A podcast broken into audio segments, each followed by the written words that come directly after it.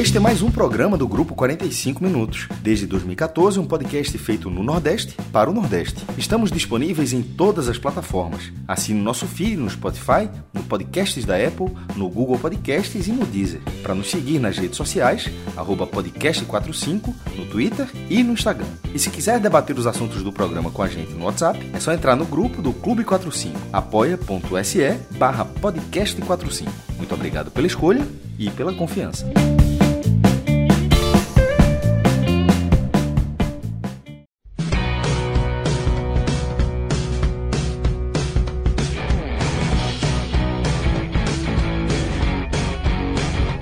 Fala galera ligada aqui nos canais do Grupo 45 Minutos. Sou Cláudio Santana, estamos começando mais uma live aqui. Primeiro para falar dos jogos né, do, da noite desta quarta-feira. É, o Ceará empatou com o Ituano é, no tempo normal, perdeu nos pênaltis e foi eliminado na Copa do Brasil, né, na, na, terceira fase da Copa do Brasil. E o Náutico, enquanto a gente está tá começando a, a, gravação, o Náutico está jogando, está no final do jogo, está goleando o Ibis por 4 a 0 é, no Campeonato Pernambucano está assumindo a vice-liderança do Campeonato Pernambucano com um jogo a mais sobre o Retrô. E depois teremos o H-Menon, né? Ou o The Last Menon, enfim. Tem, tem vários nomes, né? A gente estava resenhando aqui no, fora, do, fora do ar, porque os nomes aí, nem, nem todo nome combina com Agote Menon, né? Como tu falou, fora do ar, né? Nem todo nome combina com Agote Menon. A turma tá. Deu uma, deu uma esticadinha aí na baladeira, como a gente diz aqui. The Last Menon é, H Menas, sei lá, é. a galera tem que, forçar um pouquinho aí. Não sou muito de séries, então eu abracei esse The Last Pronto, aqui. A gente tá simplifiquei.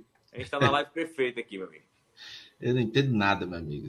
Falarem aqui, enfim. Por, obviamente, por isso, não será. Não seremos nós que estaremos no, no, H, no H menor, né? Aí chega Celso, Cássio, Fred, Minhoca, para quem entende, né? Aqui a gente vai falar é, de futebol. Não que eles não entendem futebol, né? mas eles têm de futebol e sério. A gente só fica com, com futebol. E lembrando que no, no, nos trabalhos técnicos, né? Estamos com, estamos com Danilo Melo e Rodrigo Carvalho. Rodrigo Carvalho, que é o nosso chefe mó, né? Ele que manda e desmanda tudo aqui, derruba o programa, começa o programa. É, é o homem da Beto Nacional, é, comanda tudo. Mas vamos lá, né? Sem, muito, sem muita enrolação, sem muita água suja, porque, Léo, é, eliminação do Ceará para o Ituano. O Ituano numa semana aí de, dos sonhos, né? Avançou na, na no Campeonato Paulista para a semifinal, é, eliminou o Corinthians, né? É, o Ituano de Dalpozo, e agora elimina o Ceará também na Copa do Brasil. E aí, antes da, da análise do jogo propriamente dita, Léo, eu vi algumas pessoas já, já falando aqui no chat, obviamente também torcedor do, do né? Mas aí a pergunta direta, né? Se, se, na sua opinião, essa eliminação é considerada para você e para a torcida do Ceará, obviamente, um vexame. É, de, de nenhuma forma, assim. Acho que é uma eliminação bem é, normal, tá bem na conta. Eu acho que o que torna é, essa, essa, eliminação complicada em todos os fatores é, foram posturas que o Ceará ap apresentou hoje pela primeira vez, é, diante de um dos seus primeiros jogos decisivos do ano contra um adversário de, de, de mesma divisão, de nível semelhante. Foi a primeira semana onde o Ceará realmente se viu pressionado e, e reagiu diferente do que vinha reagindo. É, a gente comentou, comentei nos grupos hoje, a gente estava falando aqui durante o jogo que o Ceará hoje foi o retrato fiel e, e, diante do seu primeiro desafio, assim, a sua semana mais decisiva, onde tropeçou contra o Iguatu, né, naquele empate, o campo prejudicou demais na primeira partida da semifinal do, do, do estadual. E eu falava isso na live pós-jogo, né? Que o grande prejuízo daquele resultado contra o Iguatu, de não ter feito o resultado no primeiro jogo, é que justamente o time ia somatizar a pressão do jogo contra o Ituano e que se houvesse uma eliminação ia levar essa, essa pressão ainda maior para o jogo contra o Iguatu de volta é, e uma eliminação completamente normal que seria para o Ituano, assim, um time que vem numa semana bem feliz. E uma eliminação nos pênaltis que traz mais do mesmo. Né? O Ceará não vence uma disputa de pênalti desde fevereiro de 2020, é, quando eliminou o Oeste pela Copa do Brasil, ainda com Fernando Praz no gol. E de lá para cá foram várias eliminações, CRB, Iguatu no Campeonato Cearense, é, Copa do Nordeste para o Bahia, São Paulo pela Sul-Americana, assim, são incontáveis eliminações nos pênaltis, assim, é um é algo que faz parte do DNA assim, do Ceará nesse momento, desse Ceará pós Robson de Castro, assim. É um time sem confiança nos pênaltis. É, mas eu acho que foi um resultado normal, é, mas não normal pela postura. Hoje, hoje o Ceará em campo ele não agiu como o Ceará que vinha sendo construído até o momento pelo Mourinho. Acho que o Ceará que buscava o resultado a todo custo e quando fazia gol, acho que não, não arrefecia. E eu acho que hoje essa mudança de, de postura, é, ela está muito interligada com a pressão. O Ceará fez o gol e, e virou um time de Guto Ferreira, como a gente chama, né? Fez o gol e recuou para esperar tomar o gol, né? É, esse foi o Ceará. Isso foi o que preocupa. Acho que não só a eliminação. Ô, Léo, é, você já começou né, um pouco da análise do jogo. Queria que você explicasse os caminhos, né? É, meio que um resumo ali do primeiro tempo. O Ceará saiu na frente, né, mas tomou um empate. E essa postura né, que já, você já mostrou, ele incomodou. E queria que você resumisse também um pouco do segundo tempo. Do que, do que o Ceará não fez para não para evitar que o jogo fosse nos pênaltis e evitasse mais é, talvez mais um trauma aí nos pênaltis. E a gente já desde a eliminação que o Ituano conseguiu diante do Corinthians, né, eliminar o Corinthians, a gente já falava sobre isso, assim, ó, eu, eu tuitei logo após o, o jogo, né, Ituano e Corinthians, eu falei, a gente já tá sabendo que precisa ganhar o jogo no tempo normal, porque se for para os pênaltis a gente tá eliminado. E, e, foi exatamente o que aconteceu. É, o Ceará conseguiu no primeiro tempo fazer logo um gol, um gol que eu falei que era, foi um gol de Ceará 2023, né? Uma bola brigada ali, a pressão do Castilho, do Vitor Gabriel ali, tomaram a bola, abriu pro Eric, o Eric voltou e o Castilho é, que é o artilheiro do time da temporada, fez o gol. E só que o que, o que se seguiu ao gol é, foi muito, muito preocupante. Porque a gente está muito recente. O Ceará, a gente falava muito que o Ceará ainda estava vivendo 2022, muito pelo contexto político, e o Ceará precisava exorcizar o contexto político para que criasse uma identidade em campo que fosse desvinculada do 2022. Mas a gente viveu muito do 2022 hoje, a gente viveu muito do. É, daquele time do Guto Ferreira que fazia um gol e, e, se recuava até fazer até sofrer um gol e depois que sofreu um gol aqui ia tentar novamente ficar à frente do placar e muito diferente do time do Mourinho, né? E foi o que o Ceará fez, assim, o Ceará depois do gol chamou o Ituano para si e, e mais uma vez deixando muito evidente seus claríssimos problemas defensivos, né? O Ceará se arrastou desde o começo da temporada, sabendo a necessidade de contratar um zagueiro. Né? O Luiz Otávio está machucado praticamente desde o primeiro, do primeiro jogo da temporada. E o Luiz Otávio é um zagueiro que já não se contava com ele para ser um dos esteios da nossa zaga para a temporada. É, já, não, já não se tinha confiança no Luiz Otávio. Né? Ele vem em queda bem acentuada ao longo dos últimos dois anos. E mesmo com o Luiz Otávio à disposição, a torcida já tinha a ciência e a gente esperava que o departamento de futebol também tivesse essa ciência que precisava contratar para a zaga. A gente tinha alguns bons valores, o Marcos Vitor, que foi vendido para o Bahia, é, o David Ricardo, que sequer era uma realidade, que se tornou uma realidade esse ano. Assim, era um jogador que tinha pouquíssimas participações ano que vem, ano passado, um jogador da base. É, e o Gabriel Lacerda, que é um jogador da base, mas que um, extremamente inconsistente. E hoje ele demonstrou, por A mais B, porque que ele é um jogador que não goza de confiança da, por parte da torcida. Assim. Eu sou um cara que defende, defendi e defendo demais o Gabriel Lacerda. Mas é impressionante como ele se desliga durante o jogo, assim, em vários momentos. E o Thiago Panhussá, que não foi tão horrível como vinha sendo nos outros jogos. É, eu acho que hoje ele foi até salvo, assim, pelo destaque. Acho que o, o, o, o brilho negativo do Gabriel Lacerda hoje foi tão grande que ofuscou é, o, o, as falhas do Thiago Painhussá. Hoje o, Gabriel Lacerda roubou o brilho da ruindade para ele. Assim. Hoje ele quis ser a vedete do erro. Assim. Hoje, hoje foi o Gabriel Lacerda essa pessoa. E, e o Ituano é um time bem organizado. Acho que um time ofensivamente menos letal que o Ceará. Assim. É um time que ofensivamente ele cria muito mais na base da pancada, assim, da insistência, da insistência, da insistência. Enquanto o Ceará tentava criar mais com a bola no chão, usando seus pontas. E mas contou com a noite e eu acho que vai ser o ponto crucial desse comentário. é, como o Janderson hoje ele não só esteve mal, como ele foi nocivo ao time. E eu tuitei isso ainda antes de acabar o jogo. Assim. O Janderson estava nocivo, ele estava errando bolas. chegou ao cúmulo no final, ele perdeu uma bola na defesa e, e dá uma possibilidade de o Ituano dar um chute perigoso. É, e ali quase fazer o 2 a 1 no tempo normal. É, o Janderson ele errou tudo que ele tentou, um contra um, ele errou o passe, ele errou a infiltração, ele errou a bola tocada para trás. Ele errou tudo que podia errar e culminando com o pênalti, né?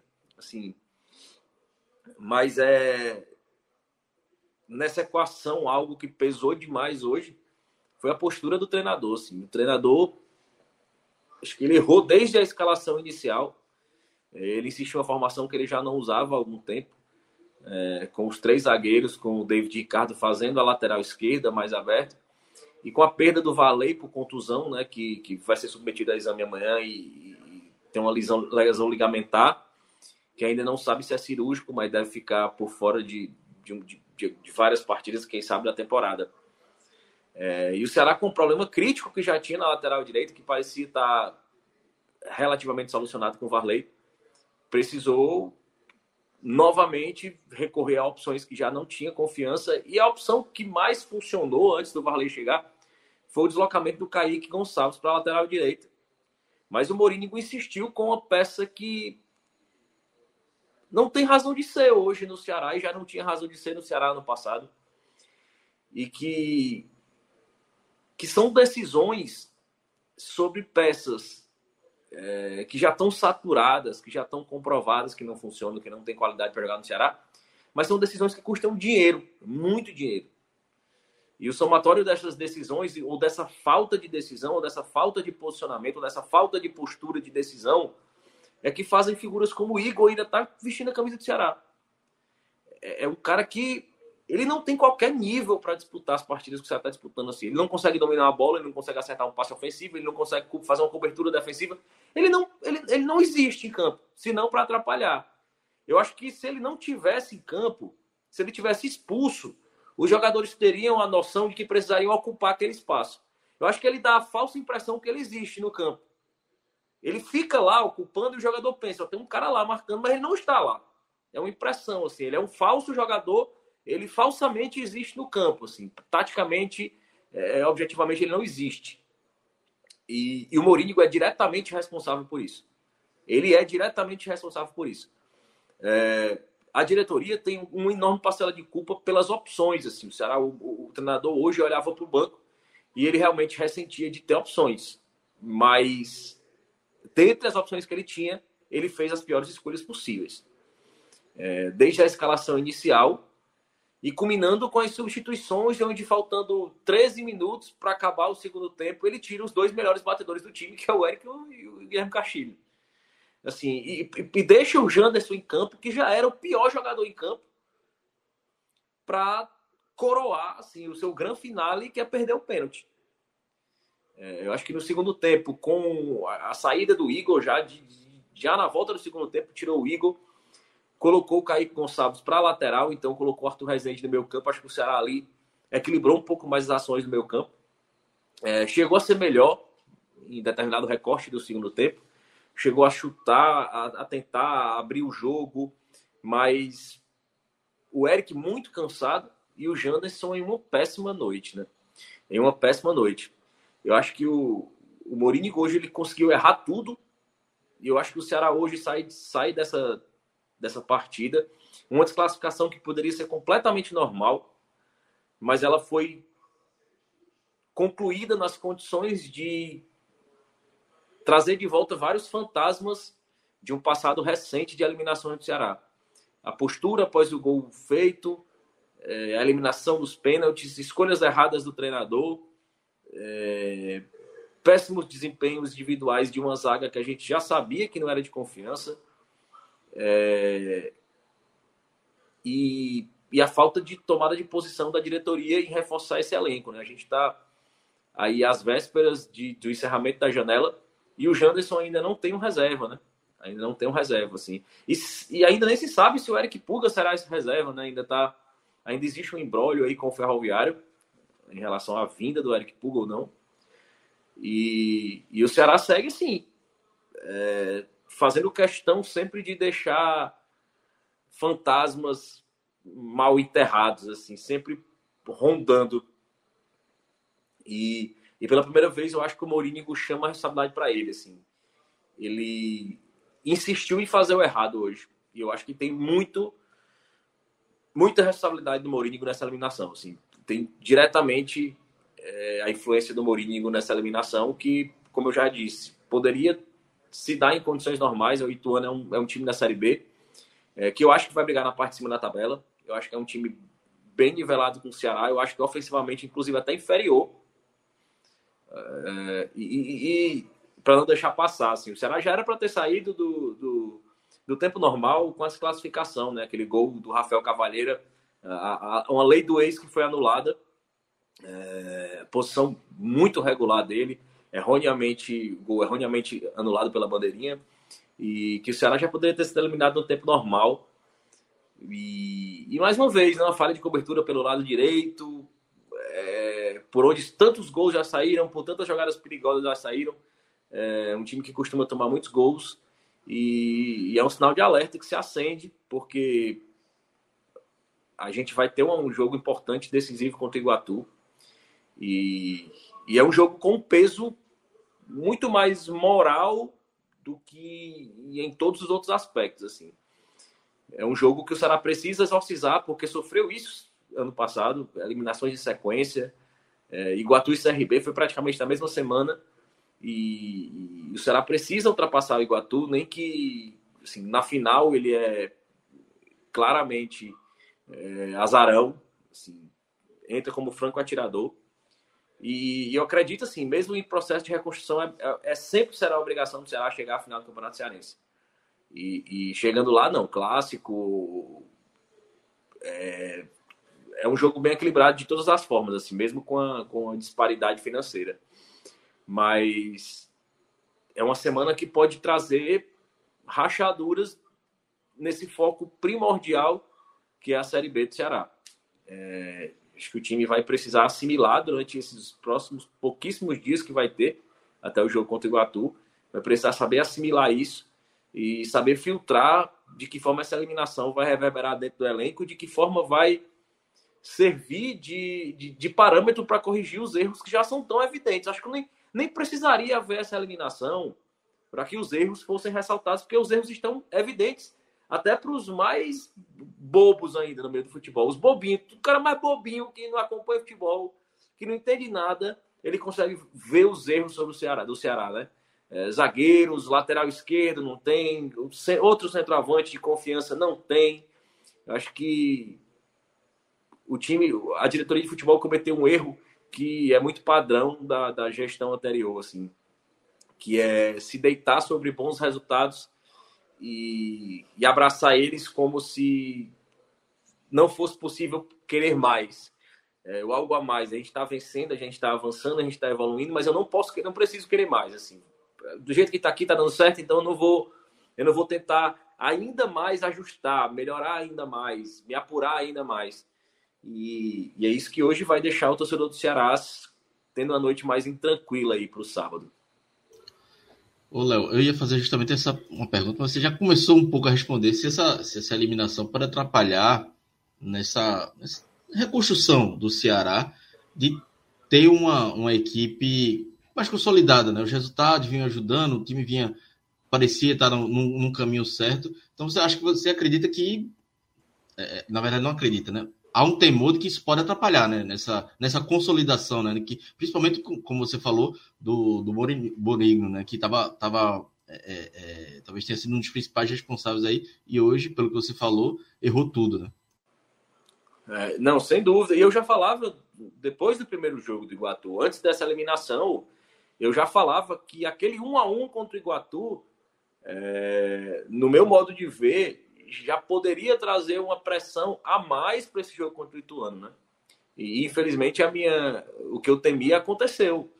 O time, pela forma como reagiu após o gol, ele mostrou que ele estava com medo, que ele estava pressionado. Era aquela coisa como se tivesse conseguido algo muito importante que estava na mão e estava com medo de perder. E você quer segurar de toda forma, muito mais instintivamente do que taticamente, do que de forma organizada.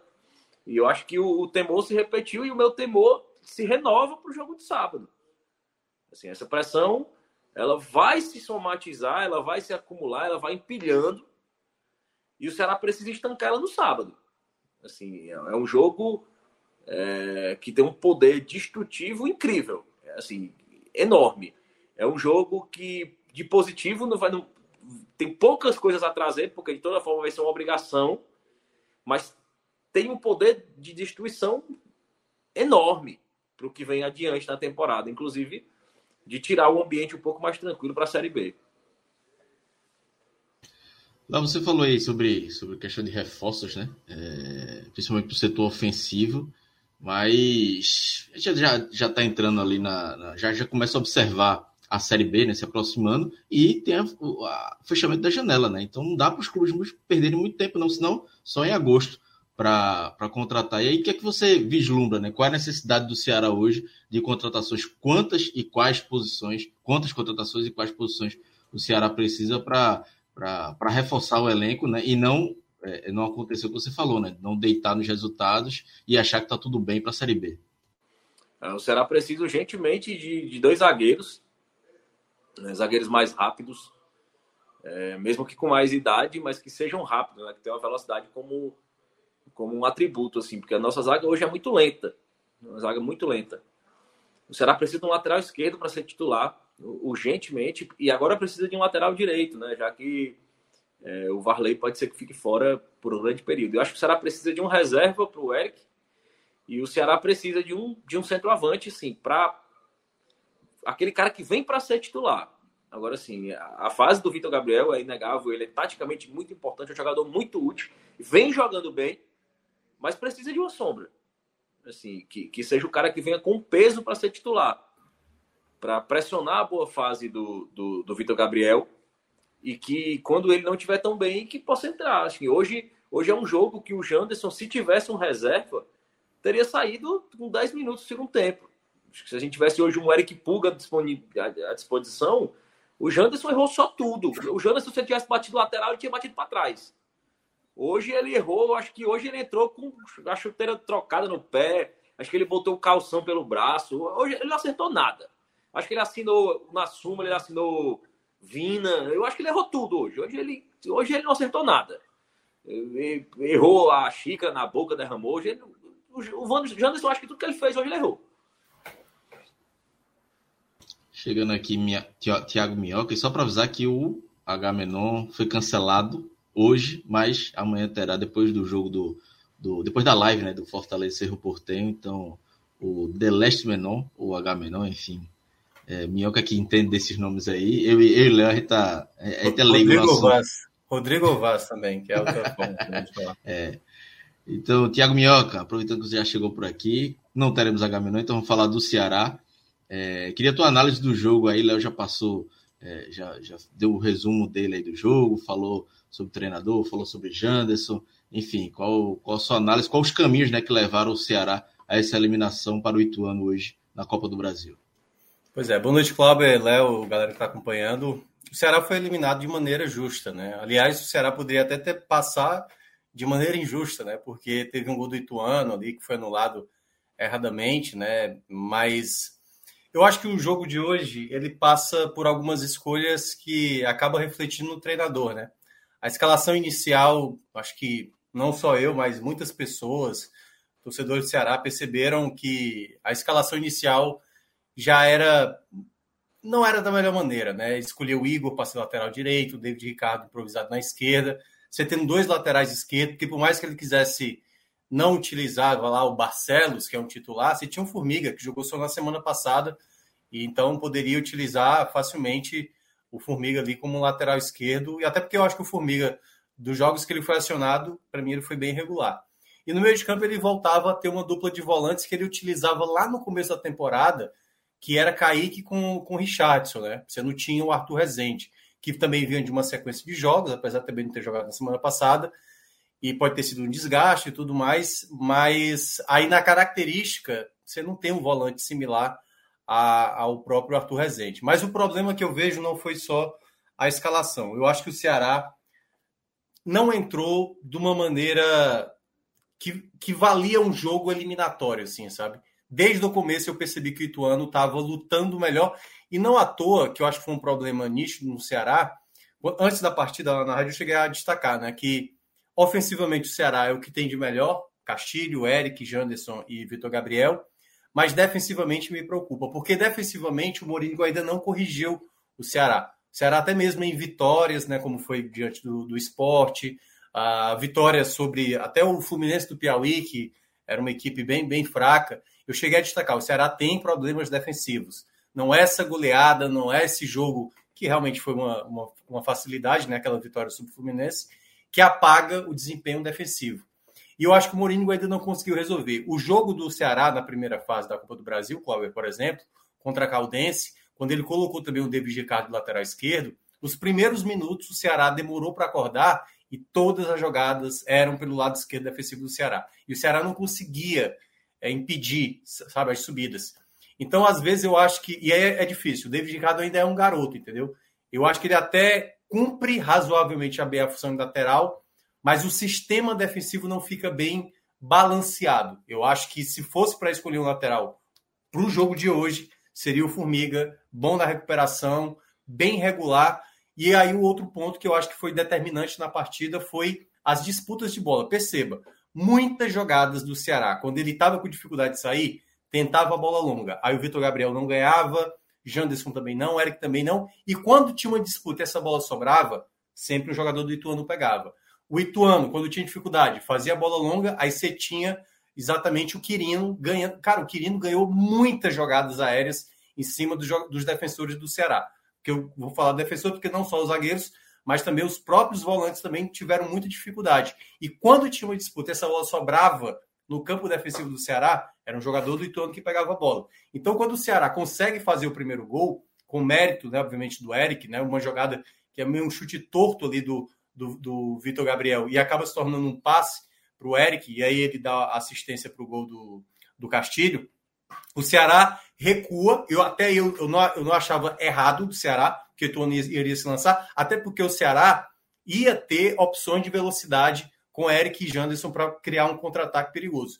Só que, primeiro de tudo, para você jogar com essa linha baixa, você precisa ter um bom sistema defensivo. Não adianta você estar tá com todo mundo atrás, e o Ceará praticamente fez um 4-5-1 ali para segurar, só deixou o Vitor Gabriel na frente.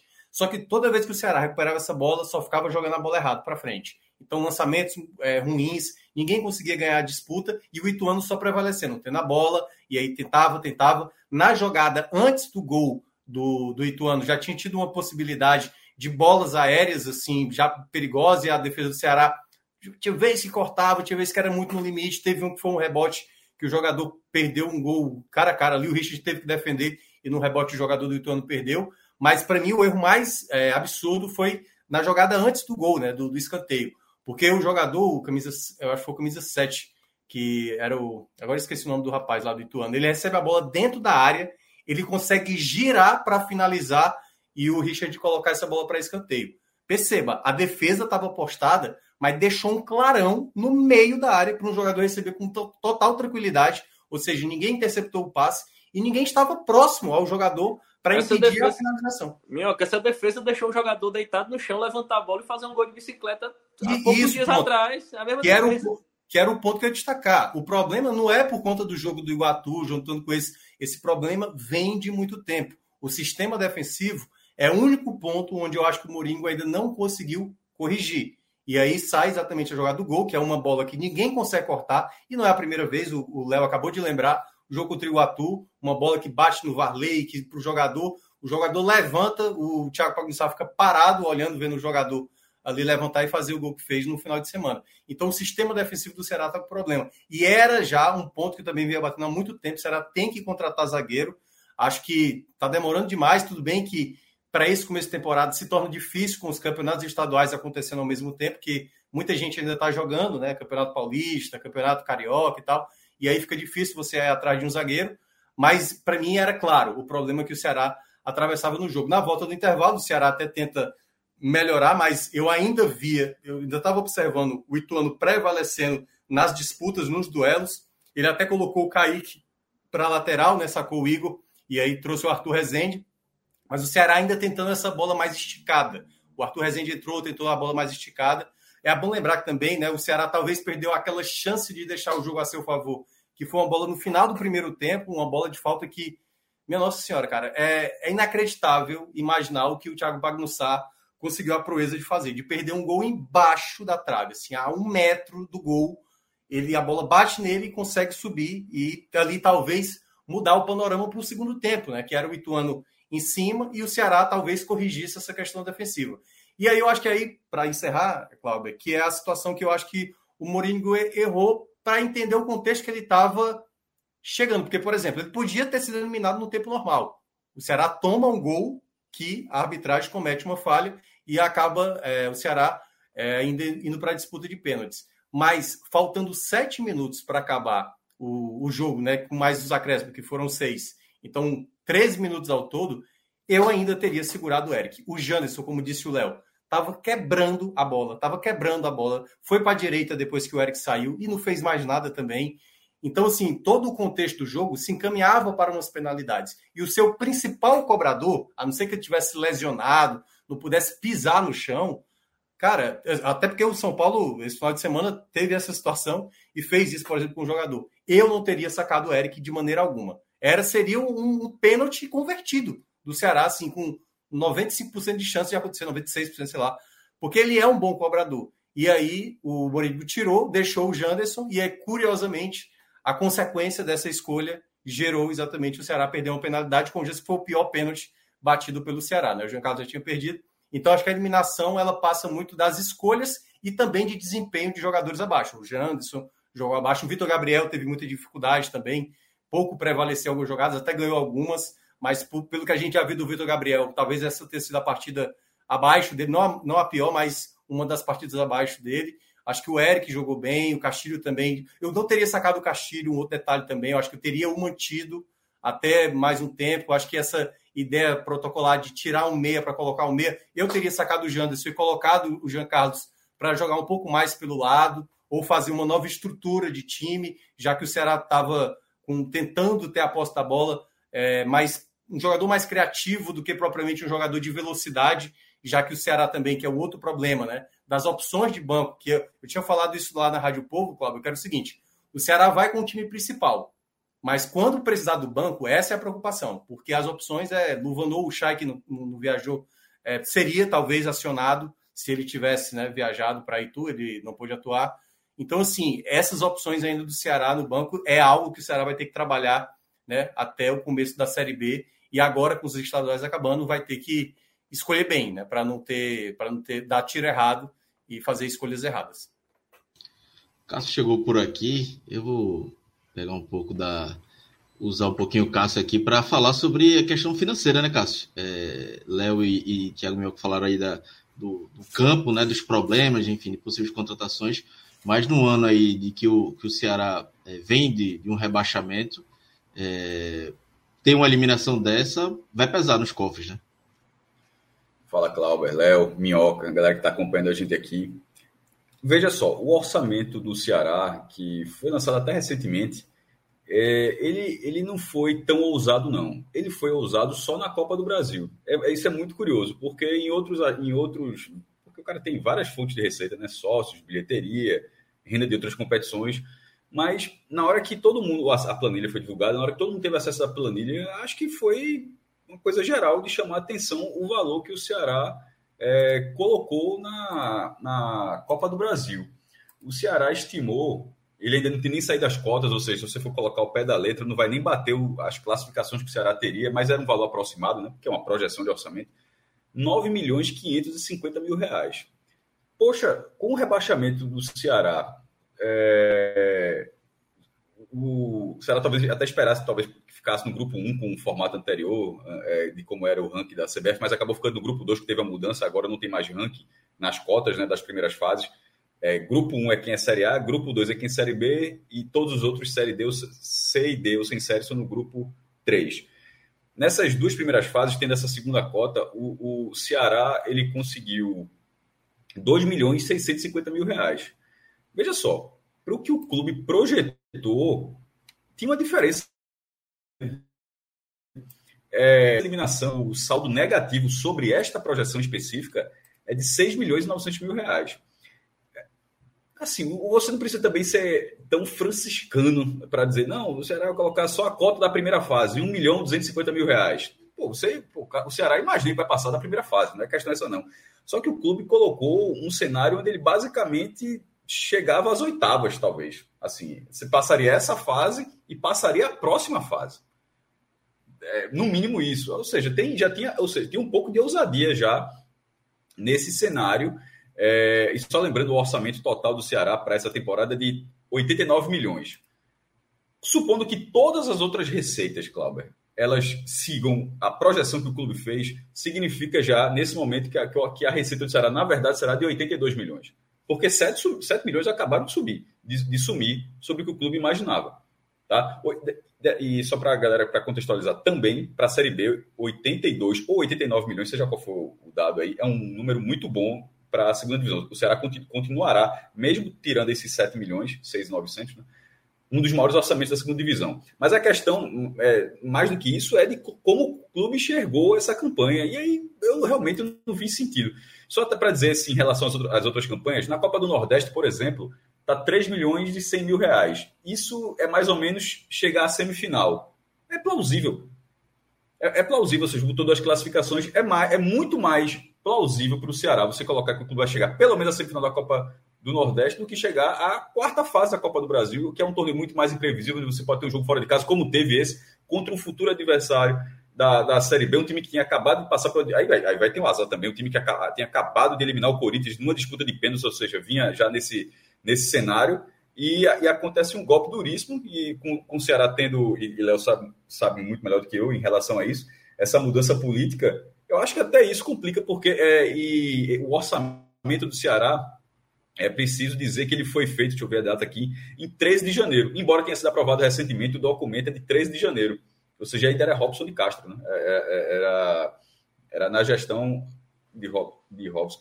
Fala, Léo, tirou. E pode, e, e, pode ser que seja ainda Robson de Castro nesse momento, né? Ontem, uma decisão judicial acabou de anular a chapa do, do Robson de Castro na última eleição de, de quase dois anos atrás, tornou realmente o terceiro mandato dele algo irregular, um acórdão, já uma decisão colegiada.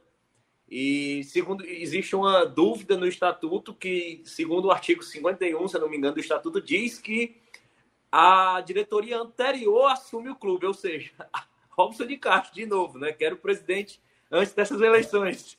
Aí, aí tem que ter bom senso, não é não, Aí foram, aí foram perguntar a ele, ele disse, não, eu não tenho interesse em assumir o clube novamente. Aí era uma piada, se ele assumisse, cara, claro. ia ser uma... ia ser, ia ser hostil para ele.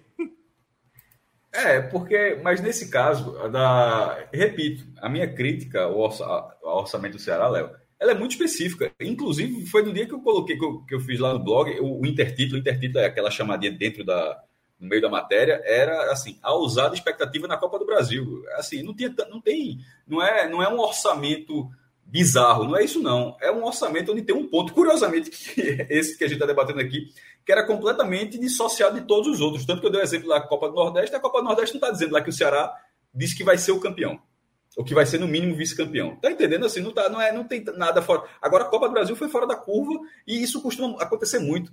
É, no Recife, na, na, última da gestão de Arnaldo Barros, eu tinha colocado que o esporte ia ser, chegar às quartas de final. Aí tem até a usar a expectativa da Copa do Brasil, que o esporte ia chegar às quartas de final da Copa do Brasil. Se eu não me engano, saiu na segunda fase, foi o ano do que saiu contra o Ferroviário. Foi um fumo gigantesco. Então, assim, é um pouquinho pés no chão, acho que faltou isso ao Ceará. Falando rapidamente do jogo, sei que vocês, que vocês, sei que vocês avaliaram. É, e voltou, eu lembrei até de que fala bastante a relação do Ceará com a disputa de pênaltis, né? Que é para ganhar uma é, da demora bastante, ganha de vez em quando, mas assim, mas a relação de derrotas nos pênaltis. foi contra o Oeste na Copa do Brasil 2020. Mas assim, aí tem essa e aí, essa é, é, é, pontuada por várias outras derrotas, né? Assim, não, é um, não aí depois que... disso é cai por Bahia 2021 Copa do Nordeste, ano passado cai para o Iguatu, Cearense, cai para o CRB Copa do Nordeste cai para o São Paulo na Sul-Americana e agora cai para o Ituano. É, é assim, é bizarro. Assim, é. é. uma sequência, é uma sequência bizarra, porque com jogadores diferentes, treinadores diferentes, treinamentos diferentes, mas o resultado sempre sendo o mesmo. Mas é, eu acho que não tem como falar, já que a gente está falando da questão de receita, isso é falado inclusive na transmissão. É, o, o, o, narrador falou algumas vezes que era 1 milhão e 200 mil reais, mas depois ele corrigiu, ele estava trocando os números. Na verdade, é 2 milhões e 100 mil reais, ele estava trocando, invertendo. E, e, o raciocínio foi Richardson. Assim, é exatamente aquele. Não pode um campeonato que está pagando tanto dinheiro, veja, 2 milhões e 100 mil reais.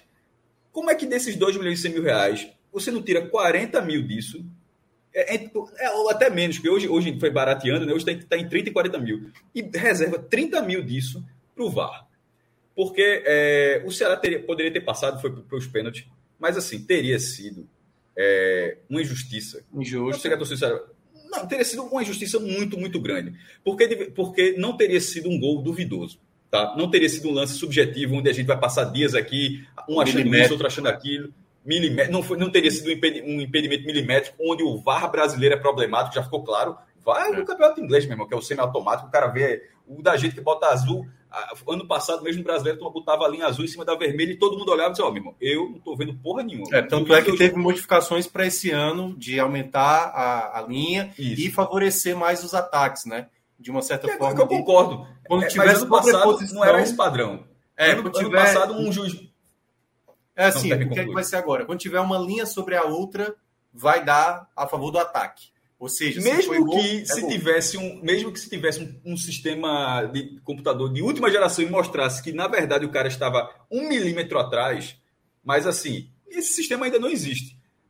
No momento que existe um sistema onde a linha está sobreposta, você não, porra, é, não faz sentido que seja isso. E isso que Mioco falou pode parecer óbvio, mas ano passado era assim: um juiz achava que estava impedido e outro achava que não estava impedido. Ou seja, não tinha um padrão. E agora vai priorizar a liberdade. Fluminense Fortaleza, né? Fluminense Fortaleza, quarta de final, foi um jogo muito questionado, né? Tanto o jogo de ida aqui no Castelão como o jogo do Rio de Janeiro. Mas não foi o caso do gol do Ituano. O isso. gol do Ituano, o gol, o gol do Ituano, ele, ele é e eu, eu, estou, eu, estou falando da, eu estou falando sobre o VAR, tá? É só o debate que aconteceu contra o Ceará. O Ceará foi beneficiado hoje, mas poderia. Veja só. Sim, sim. Bota esse jogo no Castelão e tá. Porque esse jogo, era, esse, esse mando poderia ter sido o Ceará, era, era sorteio. E aos 42 do segundo tempo, o Ceará teve esse gol. Puta, meu irmão, era ia ser uma, revolta. Na hora que mostra o replay, o cara do Ituano é, simplesmente não aparece, de tão atrás que ele está no jogador do Ceará. É, é assim, a, a, a, auxiliar pode errar, claro, quanto, os erros existem ali e tal, a, mas assim, mas num nível de uma competição como essa, o lance não era difícil. Mas a questão é que tem muito dinheiro envolvido dentro desse jogo específico da premiação para não poder reservar 30 mil reais para o VAR. E outra coisa, eu até, até ia brincar, lembrei o que eu ia dizer agora. O VAR Light, ter, é, é o VAR Light teria sido suficiente. Porque o VAR Light não tem as linhas, né, Minhoca? Ele não tem Isso. as linhas. Mas as câmeras do VAR Light teriam, de tão, de tão fácil que era tirar é, esse impedimento, o VAR e teria solucionado. Então, no fim das contas, o, o Ituano acabou passando de toda forma, é, mas por, por uma economia que não faz o menor sentido, não faz o menor sentido, o resultado quase aconteceu de forma, bizarra, é, de, de forma bizarra.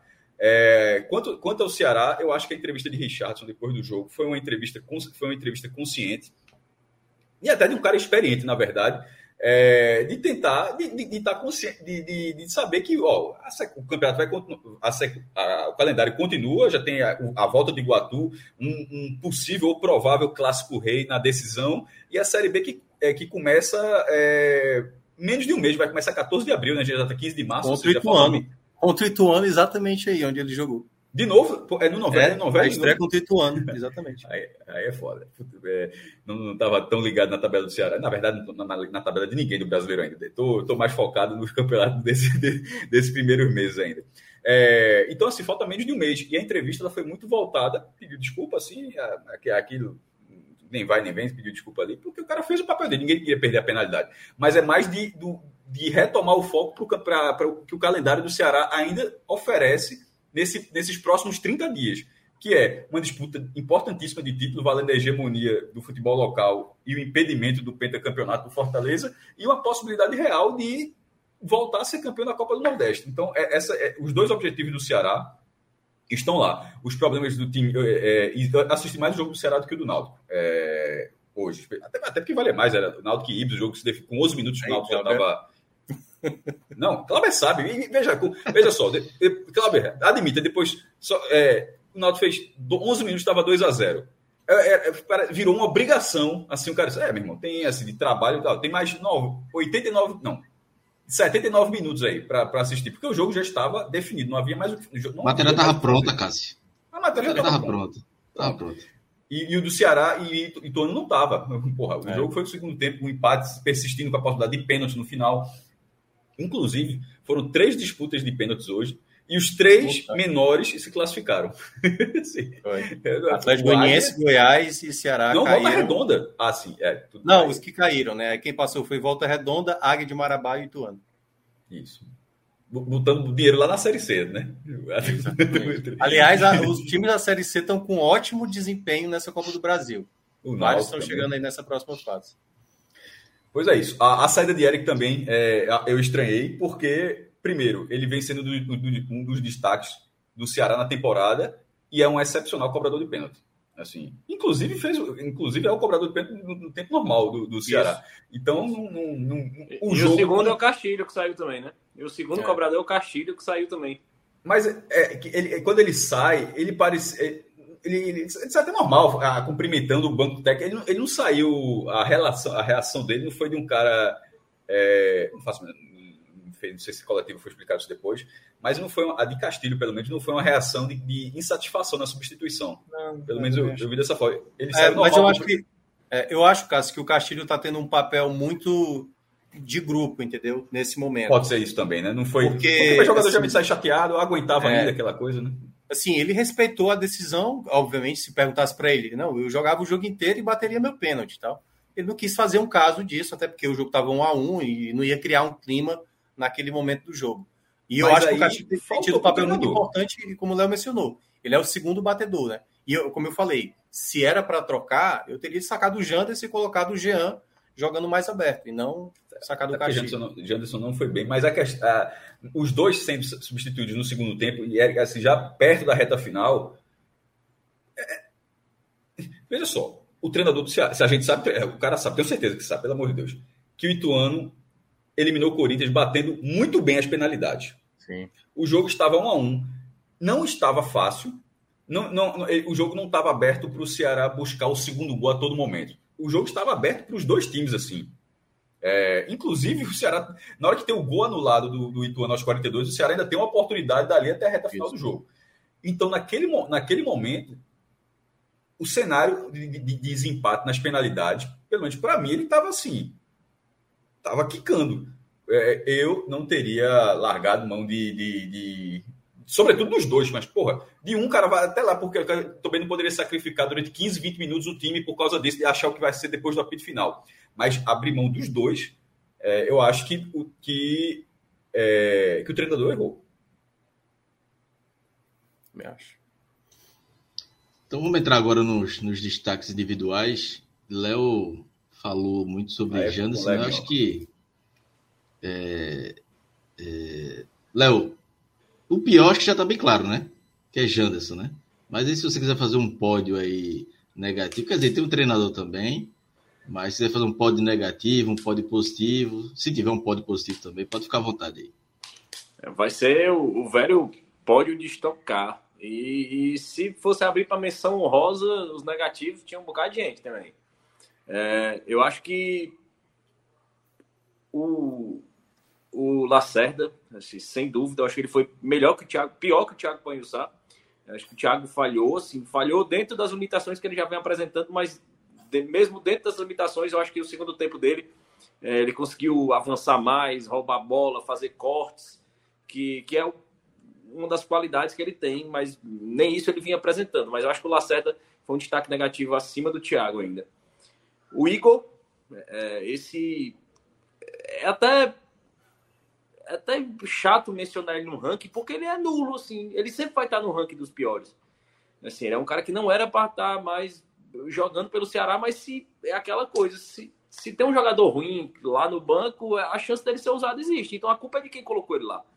É, o Ico está no, nos destaques negativos, é uma, é um collab com a diretoria do Ceará, assim, eles estão de mãos dadas ali naquela posição. É, em segundo lugar, o Morínigo, assim, sem dúvida, assim, errou tudo o que podia errar. A escalação inicial errada, a tirada dos dois maiores batedores de pênalti.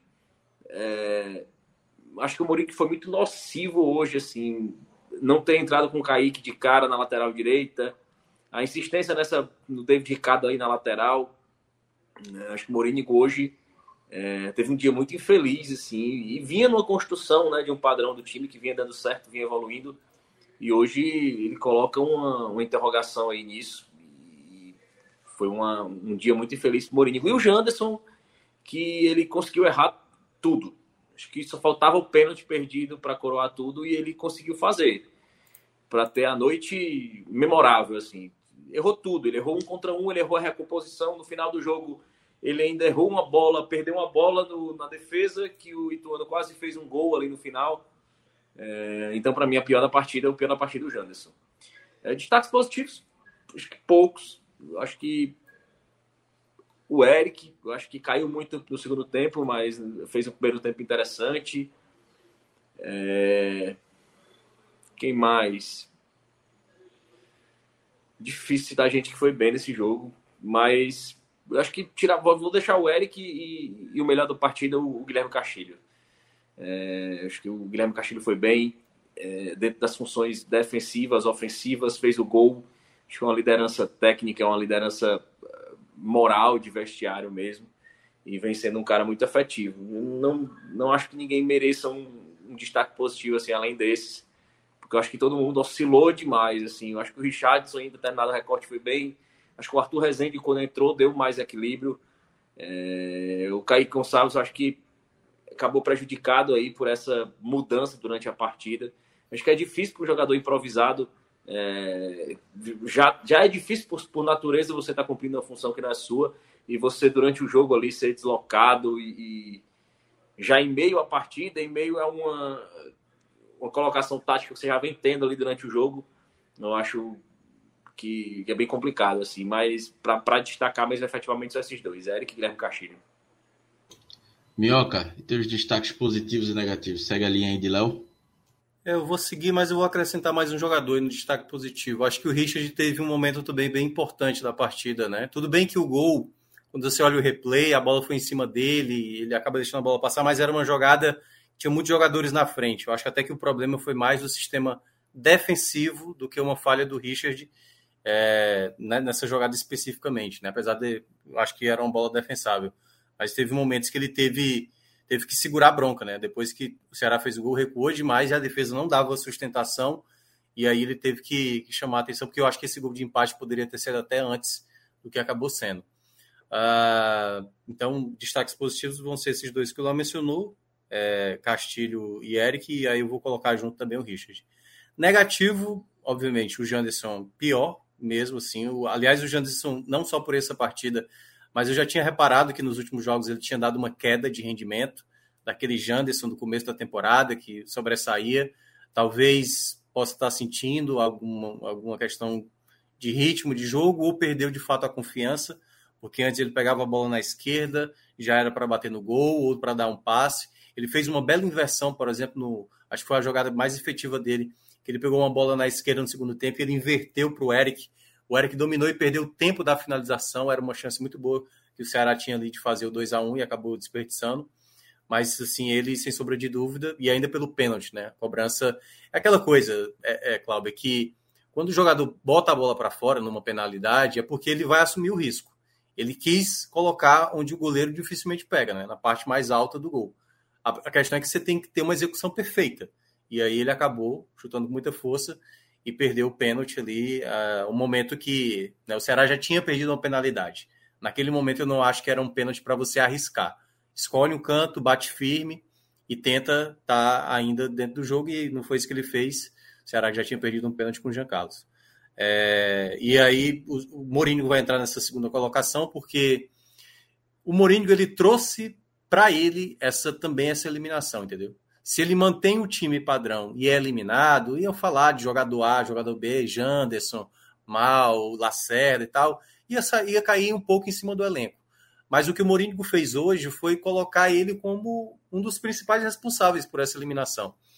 Uh, o Ceará não era para uma partida de Copa do Brasil, tendo, obviamente, o jogo do Campeonato Cearense, né, por conta do contexto do Iguatu do ano passado, dá para se entender a importância, mas você tendo dois laterais esquerdos, sendo que um deles não jogou no final de semana, daria para ter começado com o Formiga. Não acho que, como eu falei lá, o problema não foi só esse, mas a partir do momento que você já começa improvisando, o começo do segundo tempo do Ceará era com o Kaique na direita, um volante improvisado, e na esquerda o, o próprio o próprio David Ricardo. Não era para ser. Porque, tudo bem, o Varley se machucou, aliás, a, a contusão do, do Varley, né, Léo? Vai demorar um tempo, porque foi. Não rompeu o ligamento, mas é, uma lesão ali no, nos ligamentos, então vai levar algumas semanas, que é uma perda significativa para o Ceará. E um outro ponto também importante: o Michel, o Michel Macedo viajou, e até agora eu não sei, não sei se o Léo tem essa informação, o porquê que ele não foi para esse jogo, entendeu? Por que, que ele sequer foi relacionado? Por que, que ele, enfim, é, não foi acionado durante esse jogo, entendeu? Porque o Igor, todo mundo sabe da limitação que é, tanto que quando o Ceará tinha a bola e ele meio que espetava o Igor na lateral direita para ver se conseguia ser um ala pelo lado direito, totalmente inútil, totalmente inútil. Jogador que não sabe cruzar uma bola, que não dá nenhuma sustentação defensiva, que dificilmente ganha duelos, quando vai tentar um passe geralmente erra. Então não deveria ser o Igor ali na, do lado direito, né? E se você não tinha o Michel Macedo, e eu até agora não sei por qual motivo o Michel Macedo não jogou essa partida, era para ser o Kaique ali desde, desde o início, né? Então o Ceará tem que entender agora que não tem condições do Igor jogar uma Série B, não tem condições. E é que tá. E aí quem tem que olhar isso principalmente é o treinador, que já trabalhou com o Igor, e é um jogador que tem muita limitação. Uh, e aí, vamos lá, né? Aí você tem vários. Eu vou fazer uma menção ao, ao Thiago Pagnussá, certo? Não vou colocar ele nesse meu, meu, meu top 3 não negativo, porque eu acho que ele chegou a cometer umas falhas. Teve um lance que ele subiu todo errado, caiu no chão. Foi até a jogada que o Richard espalmou e o, e o, e o jogador do Ituano perdeu o rebote. E que ele tá muito lento, tá muito disperso. assim. Hoje, se fosse na lógica e na justiça, o Thiago Pagnussá perderia essa titularidade.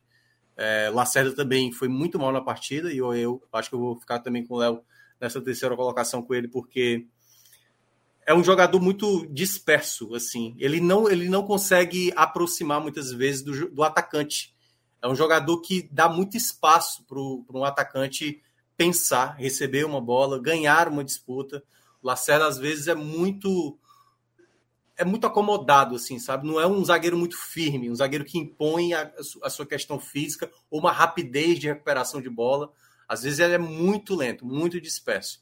E quando ele fez essa dupla, Thiago e, e Gabriel, eu achei que foi uma das composições que deixava o Ceará muito lento de, de, de defesa. E tinha um outro, outro nome que, que agora tá deixa eu dar uma olhada aqui. Tinha um outro nome que, que eu acho também merecia ser citado que foi para mim também meu mais, mais como menção. É, eu acho que. Ah, é. O, o Vitor Gabriel, para mim, fez uma partida. E aí é que tá. O não é que o Vitor Gabriel é uma, não é uma menção não só pelo desempenho dele, é pela lacuna que o Ceará tem no elenco, certo? Aí é claramente onde o Ceará não conseguiu corresponder à altura. O Álvaro entrou ali no segundo tempo, lutou, lutou, lutou, mas sinceramente não é o jogador que se espera para resolver uma situação quando o Vitor Gabriel não estiver bem, entendeu? Quando tiver né, muito marcado ou tiver numa noite ruim, você tem que ter uma opção melhor. E é o Luvano não é essa peça. O Álvaro, apesar de ser muito esforçado, não acho que vai ser a peça ideal para a temporada. Então acho que o Ceará também é mais por conta da função. Hoje, se o Vitor Gabriel tiver mal, acho difícil ter uma outra opção. E principalmente para essa reta final, né? O Ceará vai ter, além do Campeonato Cearense, e esse jogo do Iguatu agora, Cláudio ganha um peso muito maior. É uma pressão que o Ceará vai ter para esse jogo contra o Iguatu e, obviamente, nas fases finais da Copa do Nordeste. Minhoca, antes da gente encerrar essa parte do, do Ceará e da Copa do Brasil, teve uma mensagem aqui do Felipe Oliveira, ele perguntando da gente falar do, dos potes, perguntando a você, né? Falar, pediu para você falar dos potes de sorteio da terceira fase da Copa do Brasil, porque como tiveram as zebras, né? Então, É, por exemplo, tá o Sport está mais próximo, né? É, o Bragantino está perdendo 2 a 0 para o Ipiranga. O Ipiranga, é. Nesse momento, o Sport está pegando a última vaga do pote 1. É, mas aí não tem jeito para jogar. É difícil, não pega é. porque o Grêmio joga ainda. O Grêmio o joga, Grêmio o Vasco joga. O Vasco joga também. Veja, desse Grêmio, tem que dar os dois resultados ou só um para o Sport entrar? É, ele precisa que os dois aconteçam. Ah, tá. porque tá. o, o Sport está sendo, nesse momento, o 16 do pote 1. Ó, tem o Curitiba ainda, né? Quem já está? Quem, quem, já está garantido? Flamengo, Palmeiras, Atlético Paranaense, Atlético Mineiro, São Paulo, Fluminense, Fortaleza, Corinthians, Santos Internacional.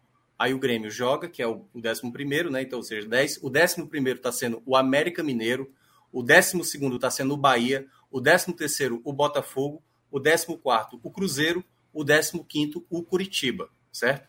E aí, no caso, o 16 é o esporte. Só que acima do esporte que ainda vão jogar é o Vasco e o Grêmio. É isso? O Vasco e o Grêmio. Vasco e ABC, Grêmio e Ferroviário, né? É, o Juventude caiu, a Chape caiu, o Havaí caiu, o Bragantino está caindo, o Ceará caiu, o Atlético Goianiense caiu. Exatamente. Então, o esporte nesse momento é o 16. E todos os outros que estão avançando vão, vão para o segundo poste, incluindo, por exemplo, o Náutico, que passou Já foi mais passada. difícil mas continua muito difícil. O Cássio, se, se acontecer, vai ser maior do que não, o da. Sula de 2013? Não, né? veja só, eu não gosto de gastar sorte, não, meu irmão. Eu, deixa o pote dois mesmo. Deixa o pote dois, porque é, é economizar sorte aí. O ano, tá, o ano tá, tá, em março ainda, porra. O ano é longo pra trás. Aquela a, a da Sula é impossível, pelo amor de Deus, velho. Embora eu tinha dito, no dia que saiu o regulamento, eu disse, só tem uma, a turma tirava onda na época, eu disse, tem uma chance, meu. Agora tô no regulamento que o rebaixado pode ir. Se a turma for saindo, saindo, e era o primeiro oitavo. É, aí, aí, Fala. Não, terminei. Não foi. Não, aí lembrando que a terceira fase está marcada para 12 de abril, jogo de ida, e o jogo da volta duas semanas depois, 26 de abril, né? Então, só em abril ali, meados de abril e final de abril, Veja só. vai ter. É, isso já é um problema porque o Fortaleza está na terceira fase e o Sport está na terceira fase e o CRB que fez 5 a 0 no primeiro tempo. O Bahia, o Bahia também, né?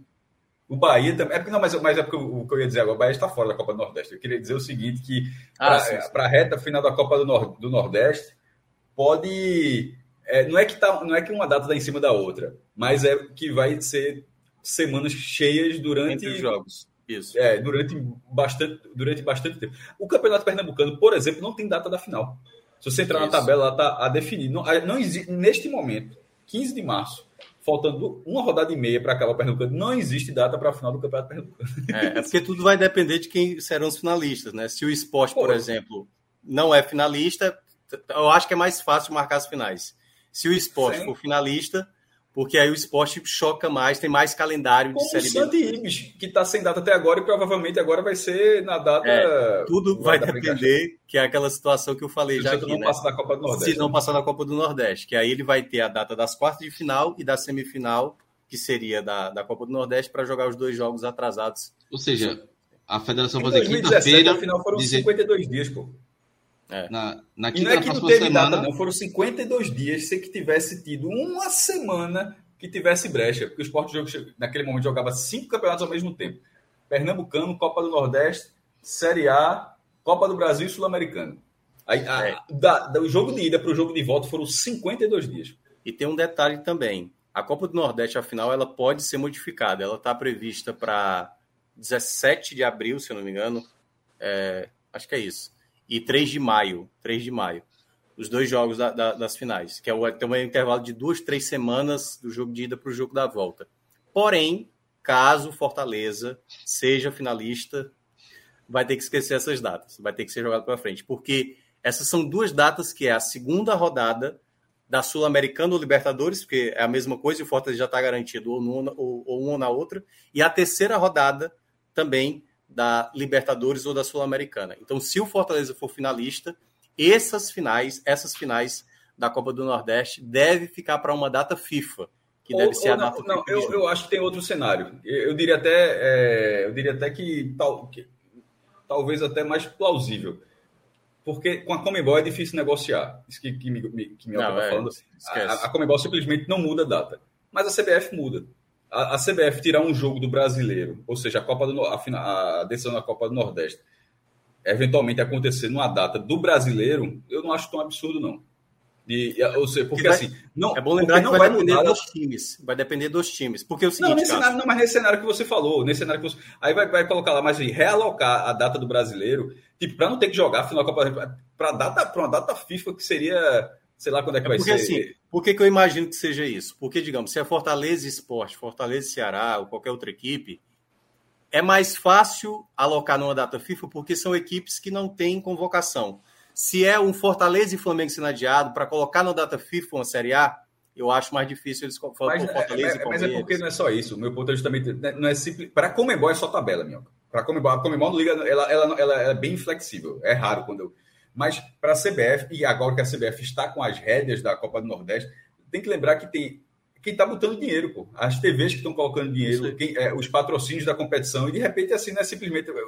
A CBF não chega para os caras e diz: Ó, oh, agora é só daqui a um mês e meio a final. Ah, fica tranquilo, pô, tô, tá, minha programação tá ótima aqui. Então não é exatamente assim. Os caras, não, veja só, a gente assinou o um contrato, esse jogo tem que acontecer dentro desse período, tal, tal, tal. Então, é, existem alguns elementos que podem antecipar. E não é nem um pouco interessante para a CBF fazer isso. Isso, isso que, que Mioca está falando atende exatamente do jeito que está agora. Mas eu estou falando que ali, que dentro de você juntando as pedras, eu não enxergo muito isso, isso aconteceu, eu vou achar uma, uma, decisão muito ruim da CBF, tá? Eu acho que a, a, as finais do campeonato elas precisam ser jogadas logo, assim, ó, mesmo. Ó, bota o brasileiro, encaixa aqui, tal, tal, tal, a Copa do Nordeste pode até atrasar algumas datas, mas não dá para, ó, mesmo, vai ser só, segura a onda aí que vai ser só na data FIFA. É, aí esperar é muito maluco isso.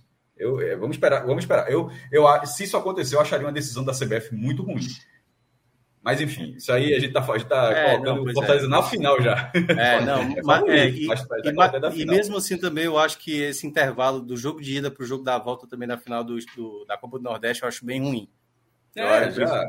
Eu acho que seria tem que ser numa semana e passa uma semana e acho que é um intervalo de três semanas da ida para o jogo da volta é muita coisa, viu? Muita coisa. Sem dúvida nenhuma. É isso. Antes da gente liberar Léo e, e Minhoca, vamos falar da, da Bet Nacional aí. A gente fez Veja, ontem a gente tinha feito uma aposta que quem derrubou a gente foi o Vozão. JP Pereira apostou Real Madrid, fez uma dupla Real Madrid e Ceará. Botou 40, ia voltar 200 e um pouquinho e, e o Vozão derrubou a gente. E, JP a, já voltou quebrando a gente, foi. Foi. eu, eu, eu, ia, eu ia só no Real Madrid, que tava uma hora de boa, mas ele, eu botou o Ceará, aí botou o Ceará e Apesar de que hoje, a noite de hoje também, eu acho que independentemente do que a gente escolhesse, a chance de zebra era grande, né, cara? Porque deu muitas zebras na Copa do Brasil. É, vamos ver o que, é que, tem de. Amanhã tem, tem alguns jogos, né? Tem poucos jogos, mas tem, né? Amanhã tem Lion, né? Fortaleza amanhã. Bota aí, bota, aí 50, bota aí 50 na minha conta. Fortaleza classifica, vence no tempo normal. Mais um vamos, vamos, vamos lá, liberta, pode, pode colocar. 50, vamos, 50, vamos lá. Pode 50. Pode 50. Oxi. É Libertadores, pô. Tá logo na frente aí o jogo. Fortaleza com pelo menos dois gols de diferença. Não, é, não, é mais de um e meio, né? Que já classifica. Tempo normal. Fortaleza mais de um e meio, então. Porque vai... É.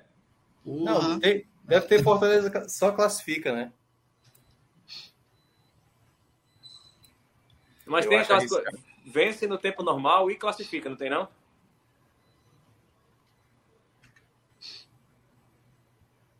Acho que só não tá juntando, né? Tá Tem uma aba aí especial. Aí você junta lá. Aí. Aí, ó. Sobe.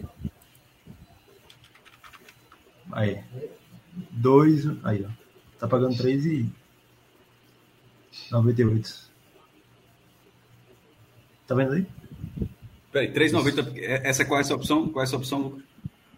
É, Fortaleza ganhando e, Dois, né? e mais de um gol e meio no jogo. 2x0, né? 2x0, 2x1. 3,96? É. 3, 2, 50. Vamos pro Léo hoje. Hoje tá, hoje tá com o Léo. Bora. Tá por mim? É, eu acho que é 50. Pode, pode, pode soltar essa onça aí. 50 Fortaleza é vai ver, né? Não, é Fortaleza classificando no tempo normal. Para isso acontecer tem que ser no mínimo 2x0, né? Mais é, meio. Isso. 3x1. 3x1. Mais é, algum eu, palpite? Eu, eu, pegaria um Vasco aí. Se bem que o ABC tá jogando bem, viu? O ABC tá. É. Ô, oh, cara, eu queria muito apostar no Ferroviário. Olha como tá bom, em 13,72, cara. Mas o Grêmio não perdeu o jogo, lá, né? Pô, vocês estão... Não, pô, mas por que. Só dá pra ser um empate nesse jogo, não? Não dá pra ser um empate nesse jogo, não? Ferroviário empate. Eu acho que é Ferroviário ganhando mesmo. É. Empate não, Ferroviário. Eu, eu tô dizendo que eu queria muito crer, assim, que o Ferroviário passasse, mas. Tá pagando 13? 13? 13, vitória tempo cima, normal. Bota, bota 10, 10, pelo amor de Deus, 13, bota 10 reais no Ferroviário. É, que nem Fred fala, bota 10 reais. É, 10, 10 não ofende, não. 10 não ofende, não. 10 não ofende, não. Ela tá 130, porra. Meu amigo. Se é amanhã calando do Soares, seria muito legal. É isso, né? Acho que Detalhe, deu, se né? isso acontecesse, o Sport ficaria por um jogo, né? Ficaria pelo, ficaria pelo Vasco, né, Mioca? Pelo Vasco, é. pelo Vasco. Mas o Vasco, é, e o, é, o ABC também tem chance contra o Vasco.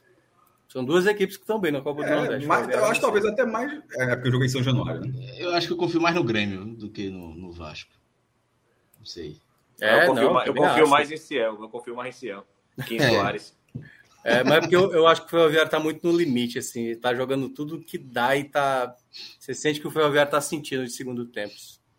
E Liga Europa amanhã. Não, se, é, se jogasse, menos aqui, mas é lá no Rio Grande do Sul ainda.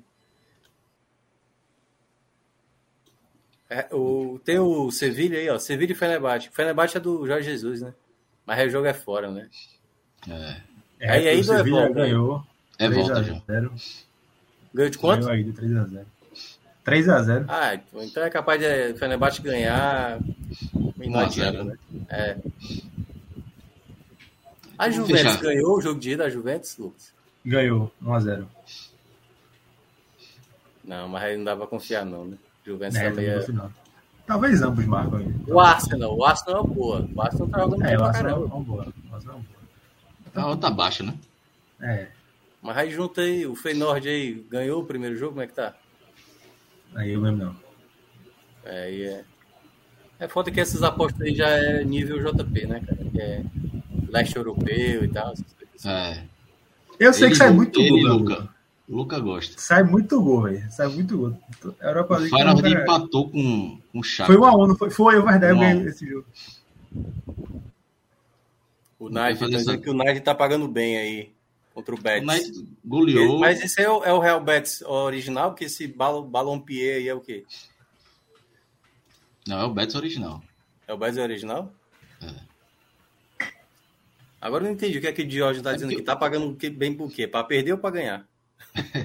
é o, o, o United ganhou 4x1 em casa. Foi? Ah, foi. Acho que Final de Arsenal tá. Eu não confio muito no Arsenal, não. Não sei. Que é isso, pô. O Arsenal tá bem, pô. Não, eu sou. Não Será sou, que o United... Eu sou um simpatizante do Arsenal, então, eu vejo, o título eu só vou acreditar não, quando, quando sou, da taça. Era, então... é, digamos, era o meu time da, quando eu jogava no videogame. É, também, também.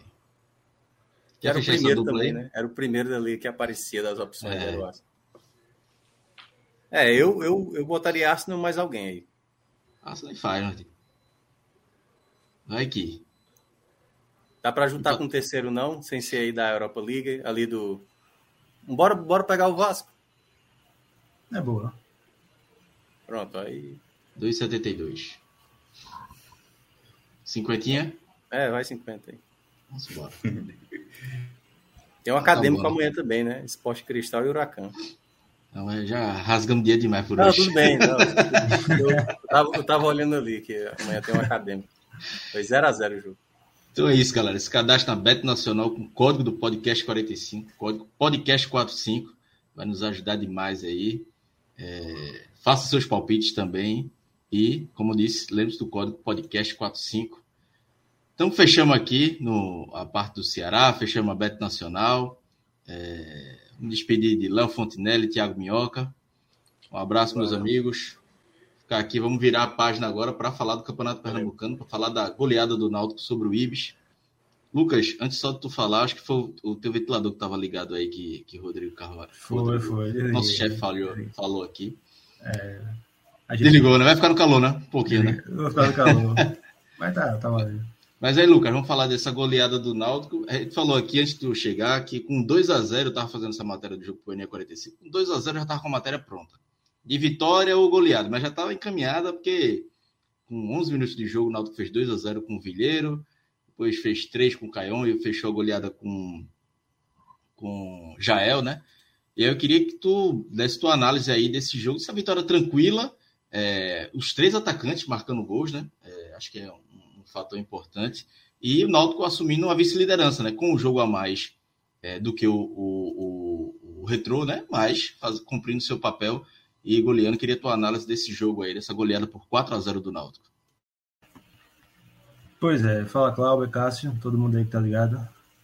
É... Acho que o Náutico fez o que tinha que fazer mesmo, né? Assim, mandou a campo o que tinha de melhor, é, com retornos de Paulo Miranda, Vitor Ferraz, é, Souza, é, Júlio não pôde jogar né, por conta da, da suspensão, né? O Náutico já entrou com um recurso para diminuir a pena, mas ainda não foi julgado. Então, assim, acho que o ponto de partida é que o Náutico fez o que tinha que fazer. Claro, natural isso aí. Acho que não só o Náutico, mas todo o clube. É, a gente já viu o esporte fazer isso aí essa temporada. Dá uma relaxada, que é absolutamente natural nesses jogos. É, quando o Náutico quis acelerar um pouquinho, conseguiu. E quando relaxou, também deu espaço para o Ibis, tanto que deu uma bola na trave. Foi Diego Mate que saiu jogando errado ali. E, e ocasionou essa chance. Então, assim, foi uma vitória tranquila, como tinha que ser mesmo. Uma goleada. E, assim, uma goleada com, eu acho que, pontos importantes até para o desenvolvimento da temporada, né? É, eu acho que Caion participando mais uma vez de gols, né, no plural, porque hoje foi uma assistência e um gol dele. Vai provando que se no começo da temporada havia uma desconfiança muito grande ali pela ponta direita, se imaginava, né, o Regis Tossati jogando por ali, mas até agora não, não conseguiu ter sequência nem render bem. Caion vai dando conta. Claro que vai oscilar, tem 18 anos, é muito novo ainda. É, vai tomar decisões erradas, mas tá indo bem. É, acho que já são cinco assistências e três gols na temporada, ou seja, oito participações efetivas aí. Que deve liderar juntamente com Souza esse quesito. Então é, é uma peça que está sendo importante, méritos para dado, que soube o, momento certo e respeitou né, o que estava se desenhando dentro de campo, que era o Caion acima de Tosati, que era supostamente o titular. Então, acho que esse é um ponto fundamental para o Náutico na temporada. Náutico que está atrás de um, de um atacante de lado, né? Se não para fechar já para a Copa do Nordeste, para a reta final, porque acho que o prazo de inscrições acaba segunda-feira, mas naturalmente para a Série C. Mas Caion tá, tá indo bem. E outro ponto é, que eu acho que vale destacar também é o Paul né? Que mais uma vez fez um bom jogo, Desencantou hoje, né? Desencantou, exatamente. Eu tava lá no jogo contra o Vila Nova, cobrindo, e, pô, pra mim foi um dos melhores em campo. Botou uma bola na trave, participou. É ele que chuta, inclusive, e que origina o escanteio do gol do Náutico.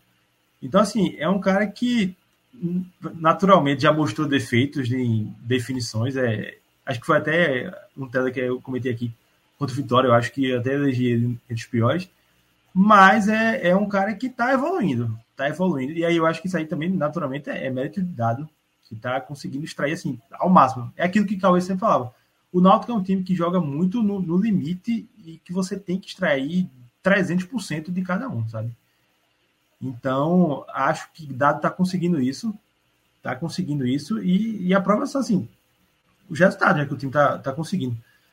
Então, a, a, vitória de hoje, eu acho que ela veio da forma que tinha que vir mesmo, com goleada, com o Náutico se poupando em vários momentos da partida. Acho que isso aí ficou nítido para todo mundo.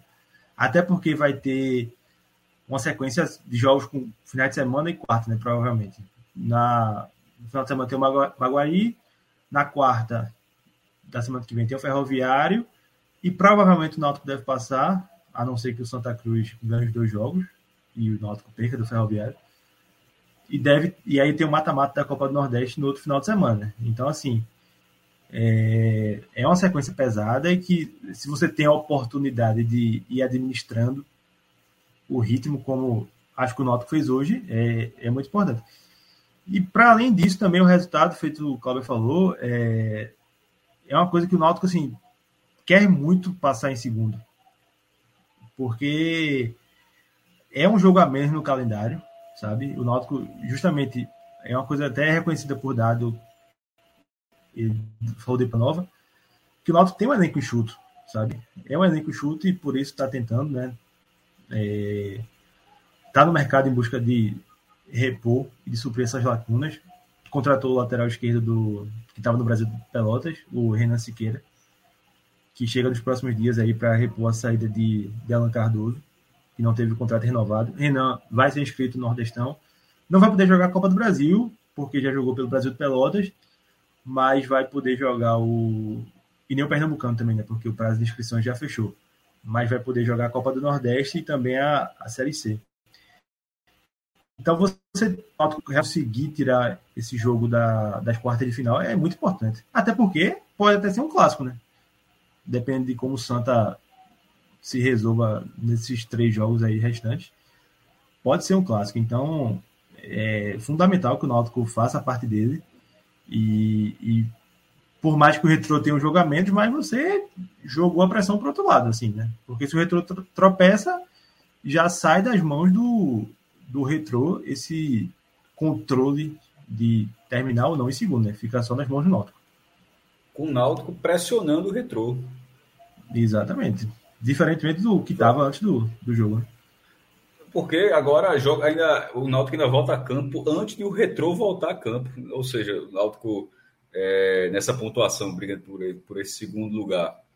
É, um ponto à frente agora, pega o Maguari fora de casa, lá no, no, no Arthur Tavares, lá em Bonito. É, e o Maguari está dando trabalho jogando lá. Empatou com o Sport, por exemplo, lá. Foi uma... Vence até o finalzinho do jogo. Se venceu esse jogo, quatro pontos para o Retro, que pega o Salgueiro no domingo. É... Mesmo que o Retro seja favorito, ele vai ter um nível de pressão. Então, assim, essa, essa vitória de hoje, os últimos dois jogos foi muito tranquilo contra o Salgueiro, e esse de hoje, como o Cláudio falou, como o Lucas falou, é, com 11 minutos já tava, já tinha matéria pronta. Assim, a, a, você poderia até acontecer uma coisa ou outra no jogo, mas assim, o resultado não, não mudaria, é, não mudaria. E isso o Náutico fez o papel dele e deixou, passou a bola para o Retro para ver se o Retro responde. Ou seja, o Náutico cumpriu o serviço dele, embora hoje tenha sido até visitante. Na verdade, o Náutico até quebrou, quebrou o serviço, se fosse o jogo de. O jogo foi no Arruda, só para fazer a analogia direitinho. Mas passou a, passou a bola para o Retro e eu agora enxergo uma possibilidade razoável. Eu diria, foi como eu falei da última vez contra o Salgueiro, era razoável. Era uma chance ruim e ficou razoável. Ainda não é uma chance boa. Mesmo vencendo, mesmo vencendo o Maguari, porque a tabela do Retro também é boa. A tabela do Náutico é boa e a do, e a do, e a do Retro, é, do Retro é, é, muito boa também. Acho que é Ibis, Maguari. Mas, na hora que, mas se o Náutico abrir quatro pontos, ele faz, Sim. ele obriga o Retro a, a, conquistar, a ter que conquistar dois resultados. E o saldo, que era um problema, o Náutico já fez quatro gols hoje, ou seja, o Náutico já começa a reduzir a carga desse problema para um caso de empate. Lembrando, é, o Náutico não pode, nem Náutico nem Retro, eles não podem mais alcançar a liderança da, da, da, primeira fase, mas a segunda, o segundo lugar dá o lugar direto na semifinal e praticamente assegura também na Copa do Brasil. Porque você. É, são três vagas aqui em Pernambuco, ou seja, joga a semifinal. Se passar, tá, já está na Copa do Brasil de 24. Se perder, só ficaria de fora se na outra chave o esporte também perdesse, porque aí você seria quarto lugar. É, mas de repente o esporte passa do outro lado, o eliminado, esse time aqui necessário, ele será necessariamente, no mínimo, o terceiro colocado que tem, que tem direito à vaga na Copa do Brasil. Ou seja, é uma chance muito boa. É, é um papel, acho que é algo que o Náutico precisa sim buscar. Até que, como o Náutico também está na Copa do Brasil e, e tem uma boa chance de avançar na Copa do Nordeste, e a Série C começa daqui a pouco, o calendário do Náutico vai ser apertado. Se ele conseguir abrir essa folguinha das quartas de final do Pernambucano, é, outra, é outro fator importante para recuperação física, para treinamentos, para enfim, para folga do time. Que vai que o calendário nesse momento do Náutico é um calendário cheio. E ele, ele essa briga pela segunda vaga, inclusive, até um pensamento muito racional. O futebol é assim, o Náutico está brigando pela segunda vaga para ficar mais perto de ser tricampeão, né, para folgar. Mas eu digo assim, mas dentro do Náutico, ali do departamento de fisiologia, os caras meu irmão, busca essa segunda vaga aí, pelo amor de Deus. Desafoga a gente, desafoga a gente aqui, porque é uma, é um, é um, é uma data. É uma data a, a Só para reforçar aqui que a turma estava perguntando, não teremos o Agamenon hoje, seria após a, a, a análise de Náutico e, do, e, e do o Ceará. né? é Agamenon. Agamenon, né? O motivo é o Agamenon. O Celso conta amanhã. O Celso teve um problema de energia, mas eu acho que ele, ele acho que é melhor ele contar. Eu acho que é melhor ele contar a história. Não vejo problema ele não contar. E, a, e o próprio motivo de ter, que o Celso é o apresentador, é, e ficaria, ficaria tipo inviável. E o Celso gosta de participar, teria de participar da, do Agamenon, não, faz, não faria sentido. A história é, é boa, né? É, mas a história é curiosa. É um Agamenon já, né? É, é um Agamenon. Menino dá muito trabalho, viu? É. E, dos, e dos outros. dos outros, então. Então fica para amanhã. Fica para amanhã depois do, fica amanhã. do de Fortaleza e Cerro Porteño. Teremos a live de Fortaleza e Cerro Porteño e aí depois Agamenon. Mas aí, Cássio, só pegando um ponto dessa questão da classificação, essa vitória também foi importante. Veja, tem um segundo lugar, tem essa disputa com o Retrô, mas também o Náutico já dá uma, uma brechinha para até pegar o terceiro lugar, né? Porque estava o Petrolina ali próximo, o Náutico desse uma bobeada, podia perder até o terceiro lugar. E o terceiro lugar é importante por é, é o melhor, obviamente, é ser segundo para ter um jogo a menos, mas o terceiro no chaveamento, você foge de um clássico contra o esporte, numa possível semifinal, né? Também tem esse lado positivo aí de ser o terceiro eu, lugar. Eu, eu, eu, eu, coloquei isso, isso, mas eu coloquei isso um pouco nesse momento ali em segundo plano. Mas está no, no texto, mas eu coloquei dentro, tipo, o Náutico ele não é para garantir o terceiro para não ter o esporte, não é exatamente isso, não, mas é para facilitar. Porque nesse momento é o seguinte: a tendência é que o jogo da semifinal seja entre Náutico e Retrô. Porque o que, o que um, vai ser, um vai ser terceiro vai para a semifinal como favorito. Náutico ou Retrô, quem ficar em terceiro lugar será mandante nas quartas e será favorito na, na, nas quartas. Só se de repente dá um Retrô em Santa Cruz e, e o Santa faz, é, conseguir fazer o mesmo que fez no mata-mata ano passado. Seria uma possibilidade. Mas, dos, pelo que a gente tem visto futebol até aqui, seria o favorito. E, e, e, numa, e numa hipotética semifinal, seria ou Náutico e Retrô ou Retrô e Náutico. É, então, para esse, esse cenário, é, inter, é interessante. Eu acho que só seria ruim porque o Náutico não teria operação do, do jogo, do mando, o jogo seria do Retrô. É, até você até divide a renda, mas seria a operação seria do retrô, seria na arena, não teria seria um, seria um cenário seria um cenário diferente, seria um cenário diferente além de, de ficar em terceiro, de ter alguma possibilidade de, de repente ser Náutico e Santa. Tá ligado? Então assim, é um terceiro lugar, Clauber, que você não pega o esporte antes da final, isso é ok, porque inclusive se você pegar o esporte antes da final significa que você vai fazer um jogo só na Arena do Retiro. E, e isso seria ruim. Você pegando esporte na final, você vai ter o jogo na sua casa. Mas assim, você ir para um chaveamento, onde seria esse cenário realmente, neste momento, seria chato, é, na teoria. Mas ficar em terceiro abre uma possibilidade não desprezível de, de, ter um clássico das emoções também nas quartas de final. Porque eu acho que o Santa, embora esteja no limite ali do, do da zona de rebaixamento, essa, essa goleada que o Ibis sofreu ajudou o Santa. Porque o Ibis é que abre, é, ele abre a zona de rebaixamento com nove pontos está em décimo, e o time acima, o nono, é o Santa, que tem 12 pontos, tem 3 pontos a mais. Mas apesar da colocação, da colocação do Santa ser muito ruim, eu tenho falado alguns dias aqui, alguns dias, que é, tem um risco ali de talvez não ir para a Série D. Aí o risco é razoável, porque o Retro deve ir e o Petrolina, se ganhar do Porto no sábado, ficará muito bem encaminhado. Mas de, elim, de eliminação, eu considero assim irrisória. A tabela do Santa é muito boa. E o Santa entrando ali, ó, se, ele ficou em, se ele ficar em sexto lugar e o Náutico ficar em terceiro, é, já é o confronto. É, é, o, é, o, confronto das quartas. Certo? Então, eu não acho que o Náutico vai ser quarto lugar. Ou seja, se o Santa subir para o quinto, eu não acho que esse, esse jogo acontece porque eu não acho que o Náutico será quarto lugar. Mas o Náutico sendo terceiro lugar, tem uma chancezinha ali de ser Náutico Santa no, no, no, nos aflitos. Lucas. E para o Santa é até bom que, que o Náutico chegue brigando assim para ser segundo pelo Petrolina, né? Na última rodada. Exatamente. E... Pela vaga na Série D, né? Exatamente. Ainda tem isso. O Santa luta pela classificação nas quartas final e pela vaga na Série D. Ainda tem. E pela vaga. Até... Lucas, só antes da gente entrar no, nos destaques individuais, tem uma mensagem aqui do Luan Tomás, que ele colocou aqui. Renan, que acabou de ser pai, né, Cláudio? Renan, que é o, o novo contratado do Náutico. E aí, Cássio, uma, uma curiosidade aqui é, Lucas é o setorista do Náutico, que a gente estava ontem com algumas pistas do reforço do Náutico. O que a gente sabia era um jogador que vinha de Porto Alegre, do Rio Grande do Sul, e que acabou se confirmando. E a outra dica era de que o cara foi pai recentemente. Vê as dicas que a gente tinha para caçar que era o jogador. Acabou que Antônio Gabriel e, e, o repórter lá do Rio Grande do Sul, me, esqueci, me fugiu o nome agora, se o Lucas souber. Foi. Que fala, da ah, RBS. verdade, é, da RBS que deu a notícia, né, que, que um setorista lá do Isso. Brasil, de Pelotas, dizendo que Renan tava, tava sendo. Tava vindo para o Náutico, né? Então veja, vê Não a vida de setorista. No Pernambucano. Isso, exatamente. Copa do já Nordeste. Acabou só. O, o, e Série pode C. ser na Copa do Nordeste. E na Série C, mas assim, só. Por, mas em específico. É um, na verdade, só não pode ser no Pernambucano. Em todas as outras competições ele pode ser. Ele Copa pode do ser Brasil também. Copa não. do Brasil não, também não. É. Não, nenhuma fase mais? Como assim nenhuma fase mais? Ele jogou pelo Ele Brasil já jogou, né? Ah, porra, sim. Ele já jogou pelo. É. Não, eu tava, É. tava focado no tempo de inscrição. Isso já acabou, pensei assim, já acabou. Já acabou a inscrição da Copa do Brasil. Tá, acabou, meu irmão. É assim, ó, bora, bora, bora, bora, quem quiser. Agora, também, cara. Deveria ter uma coisa mais maleável ainda, porque tem um monte de fase ainda. O cara jogou. Não, mas veja só, na Copa do Brasil, sendo mata-mata e tal, eu, eu, eu, eu acho que dá pra ser. Jogou, o cara não joga. Nos pontos É. corridos, beleza, são 38 rodadas, eram 7, agora subiu até para 8, se não me engano, agora pode fazer a. a- é, na- no caso, na verdade, quando você jogava a sétima, é que você não podia mais trocar, É, né? Fez a sétima, Agora- não trocava mais. Pronto, agora, se, agora só se fizer a oitava. Oitava. Então, mas, é, beleza. Pode acontecer um bizarrismo como até teve. O cara ser artilheiro e ter lá dois clubes, um clube barra o outro, né? Que tem quatro...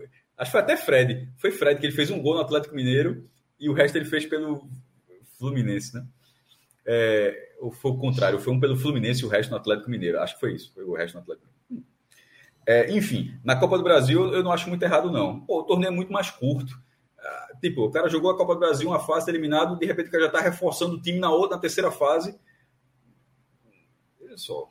O Náutico até se beneficiou, né, Cássio? Do jogador do São Sim. Bernardo que ia pro Corinthians, o ponto Barleta, o nome. Barleta, Barleta, isso. Que Não, não, não jogou jogou. contra o Náutico, é um titular importante, porque estava acertado com o Corinthians, né? Houve um acordo. É. lá. Aí o Corinthians pediu pra. Vai- Veja, isso são, isso são os efeitos colaterais dessa regra. É. Ou, também- ou- ou também o Corinthians também, de repente também não jogou para não ter risco de lesão, né? Assim, sei lá. Mas se foi para poder utilizar o cara mais na frente da Copa do Brasil, que é uma possibilidade, é um efeito colateral. Mas na Copa do Brasil, no modelo atual, eu não acho um absurdo, não. É, eu, não, eu não acho que deveria ser a mesma flexibilização.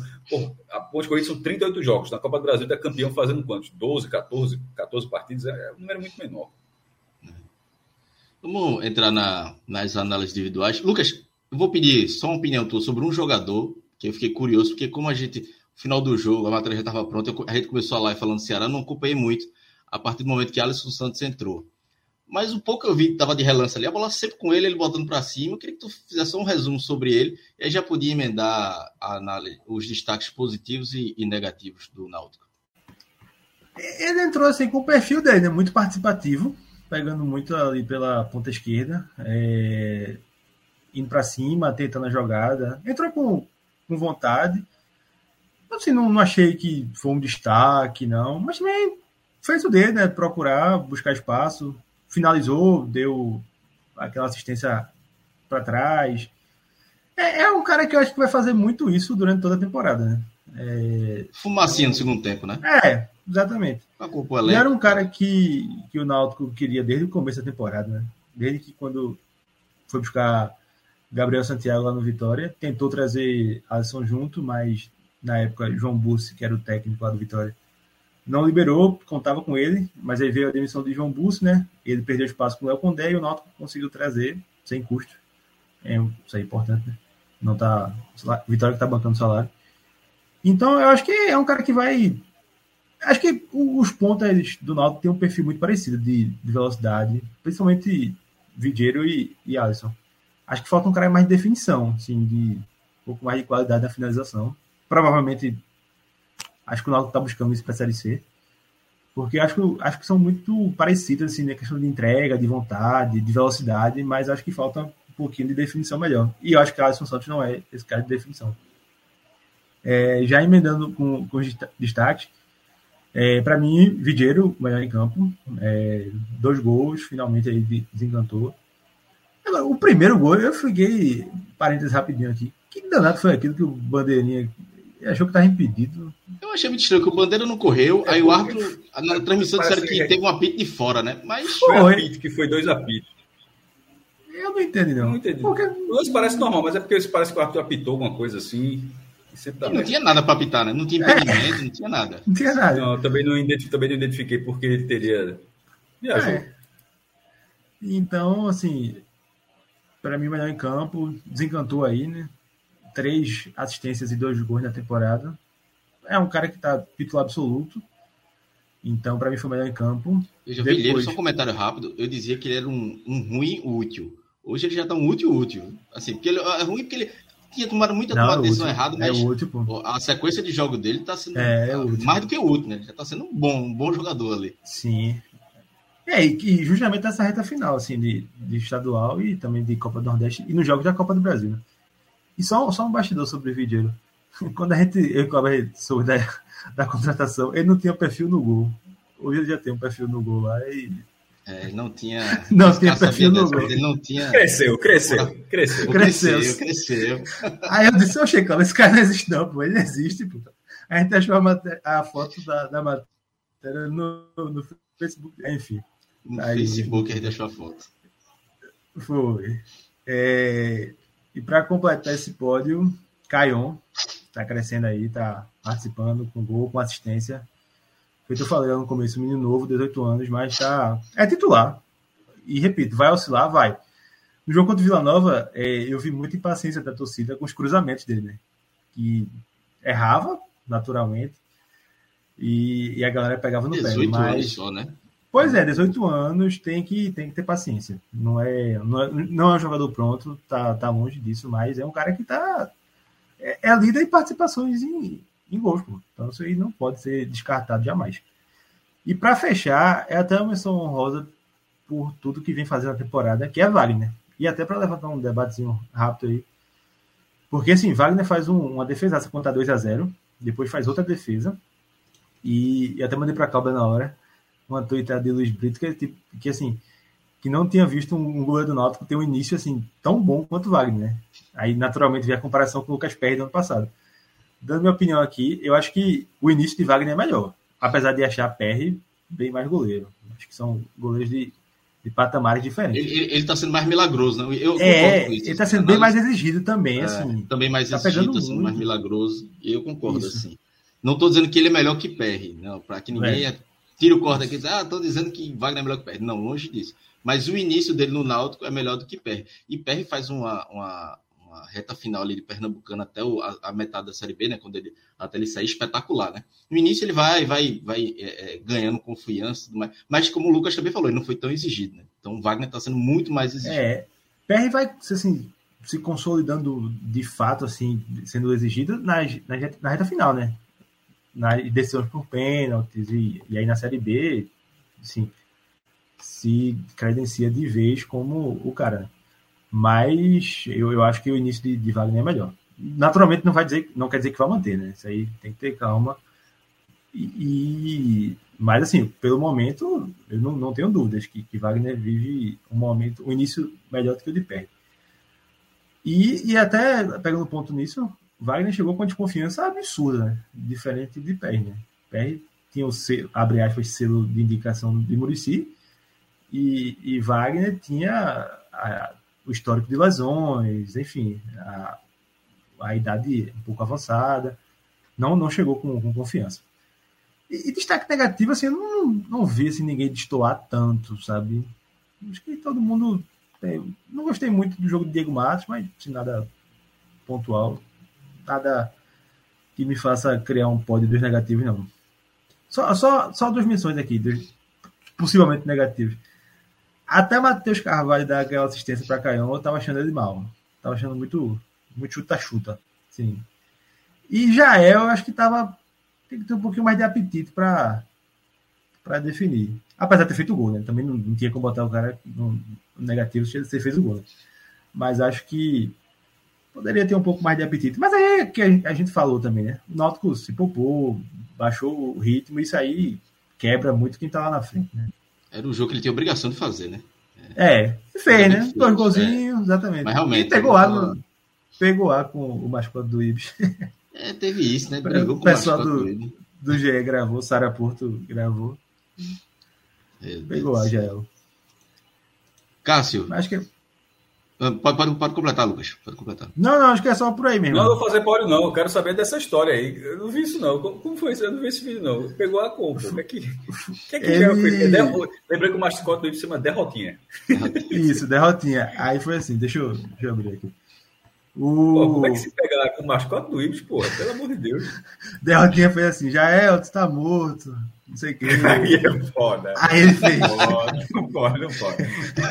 Aí, ele, aí ele fez. Não pode. Abre aspas no vídeo de Sara, né? Tem assim: se eu tô morto, imagina você aí. Já respondeu. Aí é foda. Ele, falou, ele, falou, ele falou greando, ele falou pegando ar, porra. Pô, esse é Pô, mas não dá. O derrotinha não pode do jogo mandar uma dessa.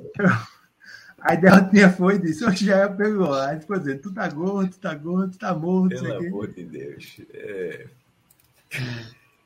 é... Tá... E, seja, e até a pegada do, do, do Ibis, né? Da, dessa, da tiração de onda, né? De, do, na rede social e tal. Mas ali na, na beira do campo é um pouquinho, passa um pouquinho do tom, né, Cássio? Na beira do campo então, veja só, é, é porque talvez ele soubesse. Se Jael soubesse que o mascote do Ibis se chama Derrotinha, é. eu acho que ele teria rido na hora, porra. Veja só, o mascote se chama Derrotinha, porra. Não tem assim. Mas não dá pra. Não vai. Vai discutir com Derrotinha. De, ó, derrotinha. Agora, por, ó, só, se, só se ele for olhando por outro prisma. Ele disse assim, porra, meu irmão, se Derrotinha tá dizendo que eu tô morto, eu tô tá foda. Ele pode ter refletido na hora ter ficado assim, ficar, porra, derrotado aí que eu tô morto, então, meu irmão, que reagir. Mas assim. Eu acho que ele foi, quem fez, que se, se eu tô morto, imagina você aí. Relaxa aí. Eu fui, eu fui ver o vídeo agora, bicho. É, no meio do jogo, porra. É no meio, é no do, meio jogo, do jogo. Assim. A bola tá rolando.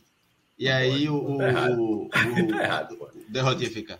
Já é, tu tá morto, tu tá morto. Ele vira assim e fala: Se eu tô morto, imagina você. Aí o cara começa. Talvez, não sei, é, passou do ponto. É, não, não, aí ponto. passou do ponto, passou do ponto. Passou do ponto. Passou, passou do ponto. Eu acho que a resenha na rede social do, do, do, do Ibis é massa, assim. É, não, até Nilson faz, cara... é, mas o derrotinha foi, foi outra coisa. Que não é ele, né? Pode... Deixando claro que não é. Claro, claro. E outro, cara pode errar de vez em quando, tem bronca não, mas não, é. veja só. Eu pensei que tivesse sido no intervalo, na saída, no, no final. Jogo. Porra, o jogo rolando. E, o cara...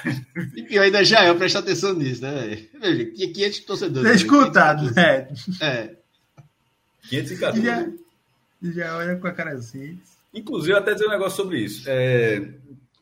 Originalmente, esse jogo seria no Gilene de Carli, que é o estádio lá no Cabo de Santo Agostinho mas o Ibis fez as primeiras partidas lá, mas esse estádio não está com os laudos, ele não está podendo receber público, público pagante.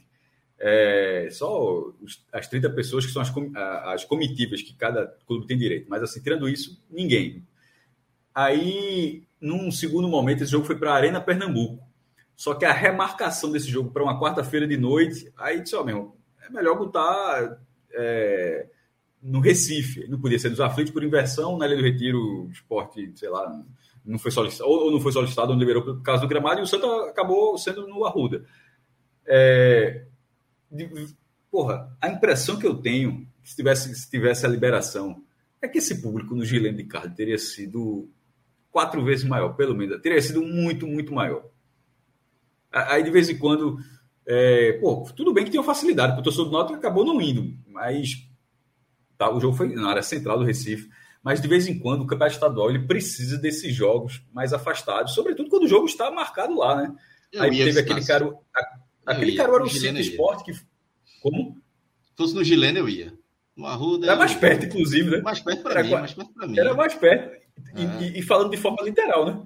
Totalmente, totalmente. Estou aqui em Candeias, aqui pro Cabo São Agostinho é rapidinho. Bota aí no Google Maps, bota aí, deu tu mora, eu, enquanto falando de celular, deu tu mora pro Gilene, deu tu mora pro Arruda. Quanto é que dá? Da, da tua Botar aqui no, no, no, Enquanto isso, eu, eu, vou falar, eu vou, eu vou encher linguiça aqui. Só, é, mas aconteceu recentemente, mas esse negócio que eu tô falando, dessa crítica que eu estou falando, aconteceu recentemente com o Caruaru City Sport, o jogo foi na Arena Pernambuco. O cara, o City até valeu a pena, porque ele acabou ganhando ganhando uma renda boa, o jogo deu um público lá e tal. Mas assim, esportivamente não. Para Caruaru e região, que poderia ter visto o esporte lá, tem torcida lá, o próprio Caruaru, eu sei que é da cidade e tal, mas, é, mas, esses, mas focando nesses clubes assim, sem torcida, esse jogo no Gilene teria sido muito mais atrativo, na minha opinião, inclusive para o campeonato.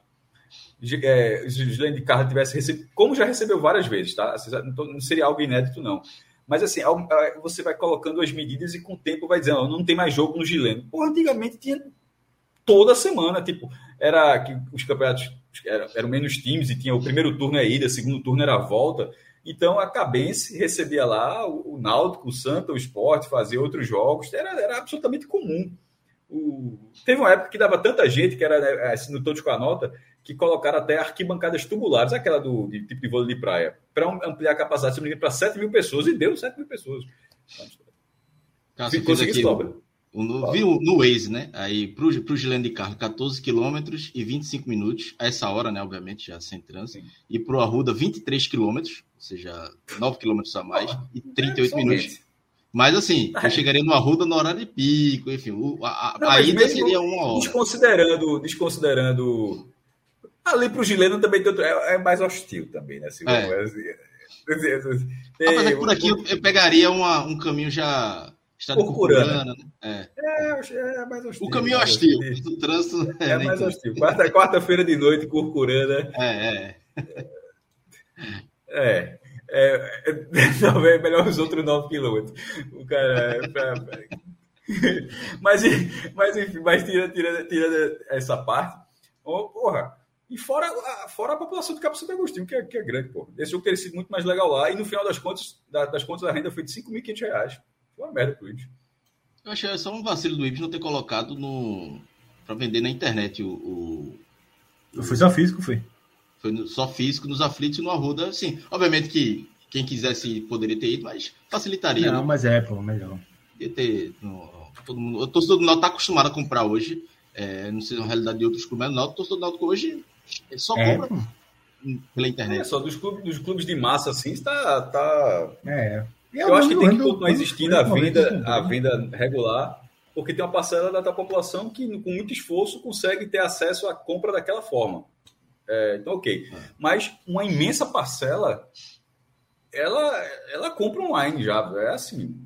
A, a tendência, veja só, não, não, é pasta de dente aí, velho. Isso não vai ficar menor, não. Então, daqui a cinco anos vai ter mais gente comprando a bilheteria física. Não.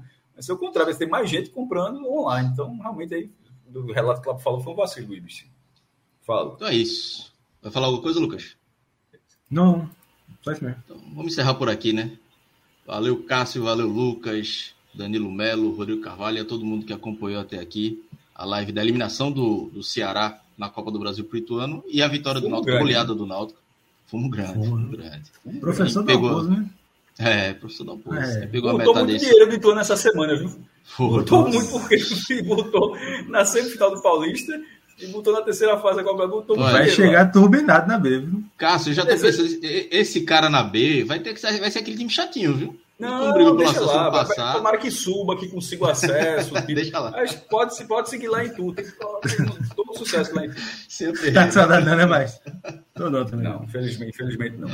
Mais sucesso para o professor da bolsa. Mas, veja, até porque você foi uma pessoa muito, você foi uma pessoa muito educada. Exatamente. Tra, é, tra, tra, que, que, trabalha, eu acho, e que está tendo sucesso nesse momento, é inegável, mas que é, tem uma. Tem, em algum momento do trabalho bate a teimosia que não tem uma marcha ré, que é, que é foda, pô. Assim, aí. É. aí mas é eu personalidade, cara. Me deu um acesso mas eu tenho um, um, título da Série C, mas eu tenho uma, uma resistênciazinha de outros trabalhos aí que ele fez em 2015. É a mesma, mesma coisa, pô. O esporte foi finalista da Copa do Nordeste, coisa que não acontecia desde 2017. E assim, chegou com a campanha até empolgante, mas assim, ou seja, mesmo com a campanha que foi a melhor a campanha do esporte assim, nos últimos anos, mas tem. Tem hora que dá. É. Cinco vitórias em 14 jogos na B, é chato. Não, a escolha da final, por exemplo, que não tá jogando é, três zagueiros, no Castelão, né? aí o cara vai jogar de uma forma. Aí, Botou Como diria João, mas eu não diria jamais. Busque no Twitter, não, não diria jamais, por ninguém. Mas João é sempre pra caralho, aí, aí como diria João, aconteceu. Mas eu respeito, respeito. O homem consegue. Respeito, respeito. Entrega respeito, trabalho. inclusive, inclusive para a de hoje não, mas a de domingo fiquei, fiquei, fiquei feliz pela. Tava torcendo assistir. Foi óbvio que eu tava torcendo pelo Ituano. Campeonato estadual sempre torce pro menor, assim, né? né nos estaduais, país afora que tá passando. Cruzeiro, é, Atlético e Atlético. Atlético. É, Fluminense e Volta Redonda. Voltaço. Flamengo e Vasco. Vasco. Aí é foda. Eu ia falar isso. Aí, aí, aí, aí é foda. Mas veja. Mas aí, a questão do Flamengo é, é contra qualquer um. Foi, foi só brincadeira, foi só brincadeira. Claro, claro, claro. O Vasco é, o Vasco é gigante, respeito mal o Vasco. Pelo amor de Deus. É... Meu pai, você vê isso. É meu pai, do Brasil. Mas meu pai entender. Meu, ah, se eu morasse no Rio, ia ser Vasco. Meu pai é vascaíno doente. Se eu falar um negócio desse no, no e ele entender a resenha, um tabef que eu levo aqui. Não, não. No Rio eu sou bambu. No... Simpatizo com o Vasco, mas no Rio, eu sou, mas no Rio eu sou, eu sou bambu. Respeito. Castelo, né? A galera do não, Vasco, não. Não, não me cancele no, no, no Twitter aí, que agora tudo é cancelar. Então, inclusive, serei é. Vasco domingo. Torcerei pro Vasco fervorosamente. Vamos apostar Beto Nacional no Vasco. Né? Na próxima é. a, gente, a gente, na, na último domingo a gente apostou no Fla. Do... E, e, não ganhou porque era uma dupla e o São Paulo não ganhou do Água Santa. Mas a gente. Meio amigo, falei não. Tava em 36 São Paulo. Quebrou a turma. Sim, São Paulo Água Santa. São Paulo Água Santa. Água Santa. Agora, por exemplo, é, é, porque, sobretudo, Minhoca é São Paulo, já é Água Santa. É o cara da E Minhoca quer dizer Água Santa também, porque Minhoca é. Água Santa. Não, é, essa pagada dar um bastidor aqui, quem viu é. depois da eliminação, Minhoca justificando, justificando, eu tenho água meu amigo, mais cinco minutos aí o Água Santa era favorito. Essa foi, foda. Foi foda. Foi, irmão, era muito bom. Jogou a carta do Allianz. Não, que não sei o quê, que se eu disse, meu amigo, se continuar aí, eu tô, eu tô contando aqui. Contagem regressiva para o Água Santa ser favorito dessa partida. O, o trimundial ser do, do Água Santa, não do São Paulo. É. é tá, tá batendo. Vou ficar calado aqui. Tem, tem, muito, jogo, tem muito jogo aí, tem muito jogo. É, Vamos nessa, calma. Vamos embora. Valeu, Cássio, Lucas, Danilo, Rodrigo, Rodrigo, todo mundo que acompanha aqui. Amanhã a gente volta com a live do Fortaleza e o H menor. Um abraço, galera, e até amanhã. Valeu!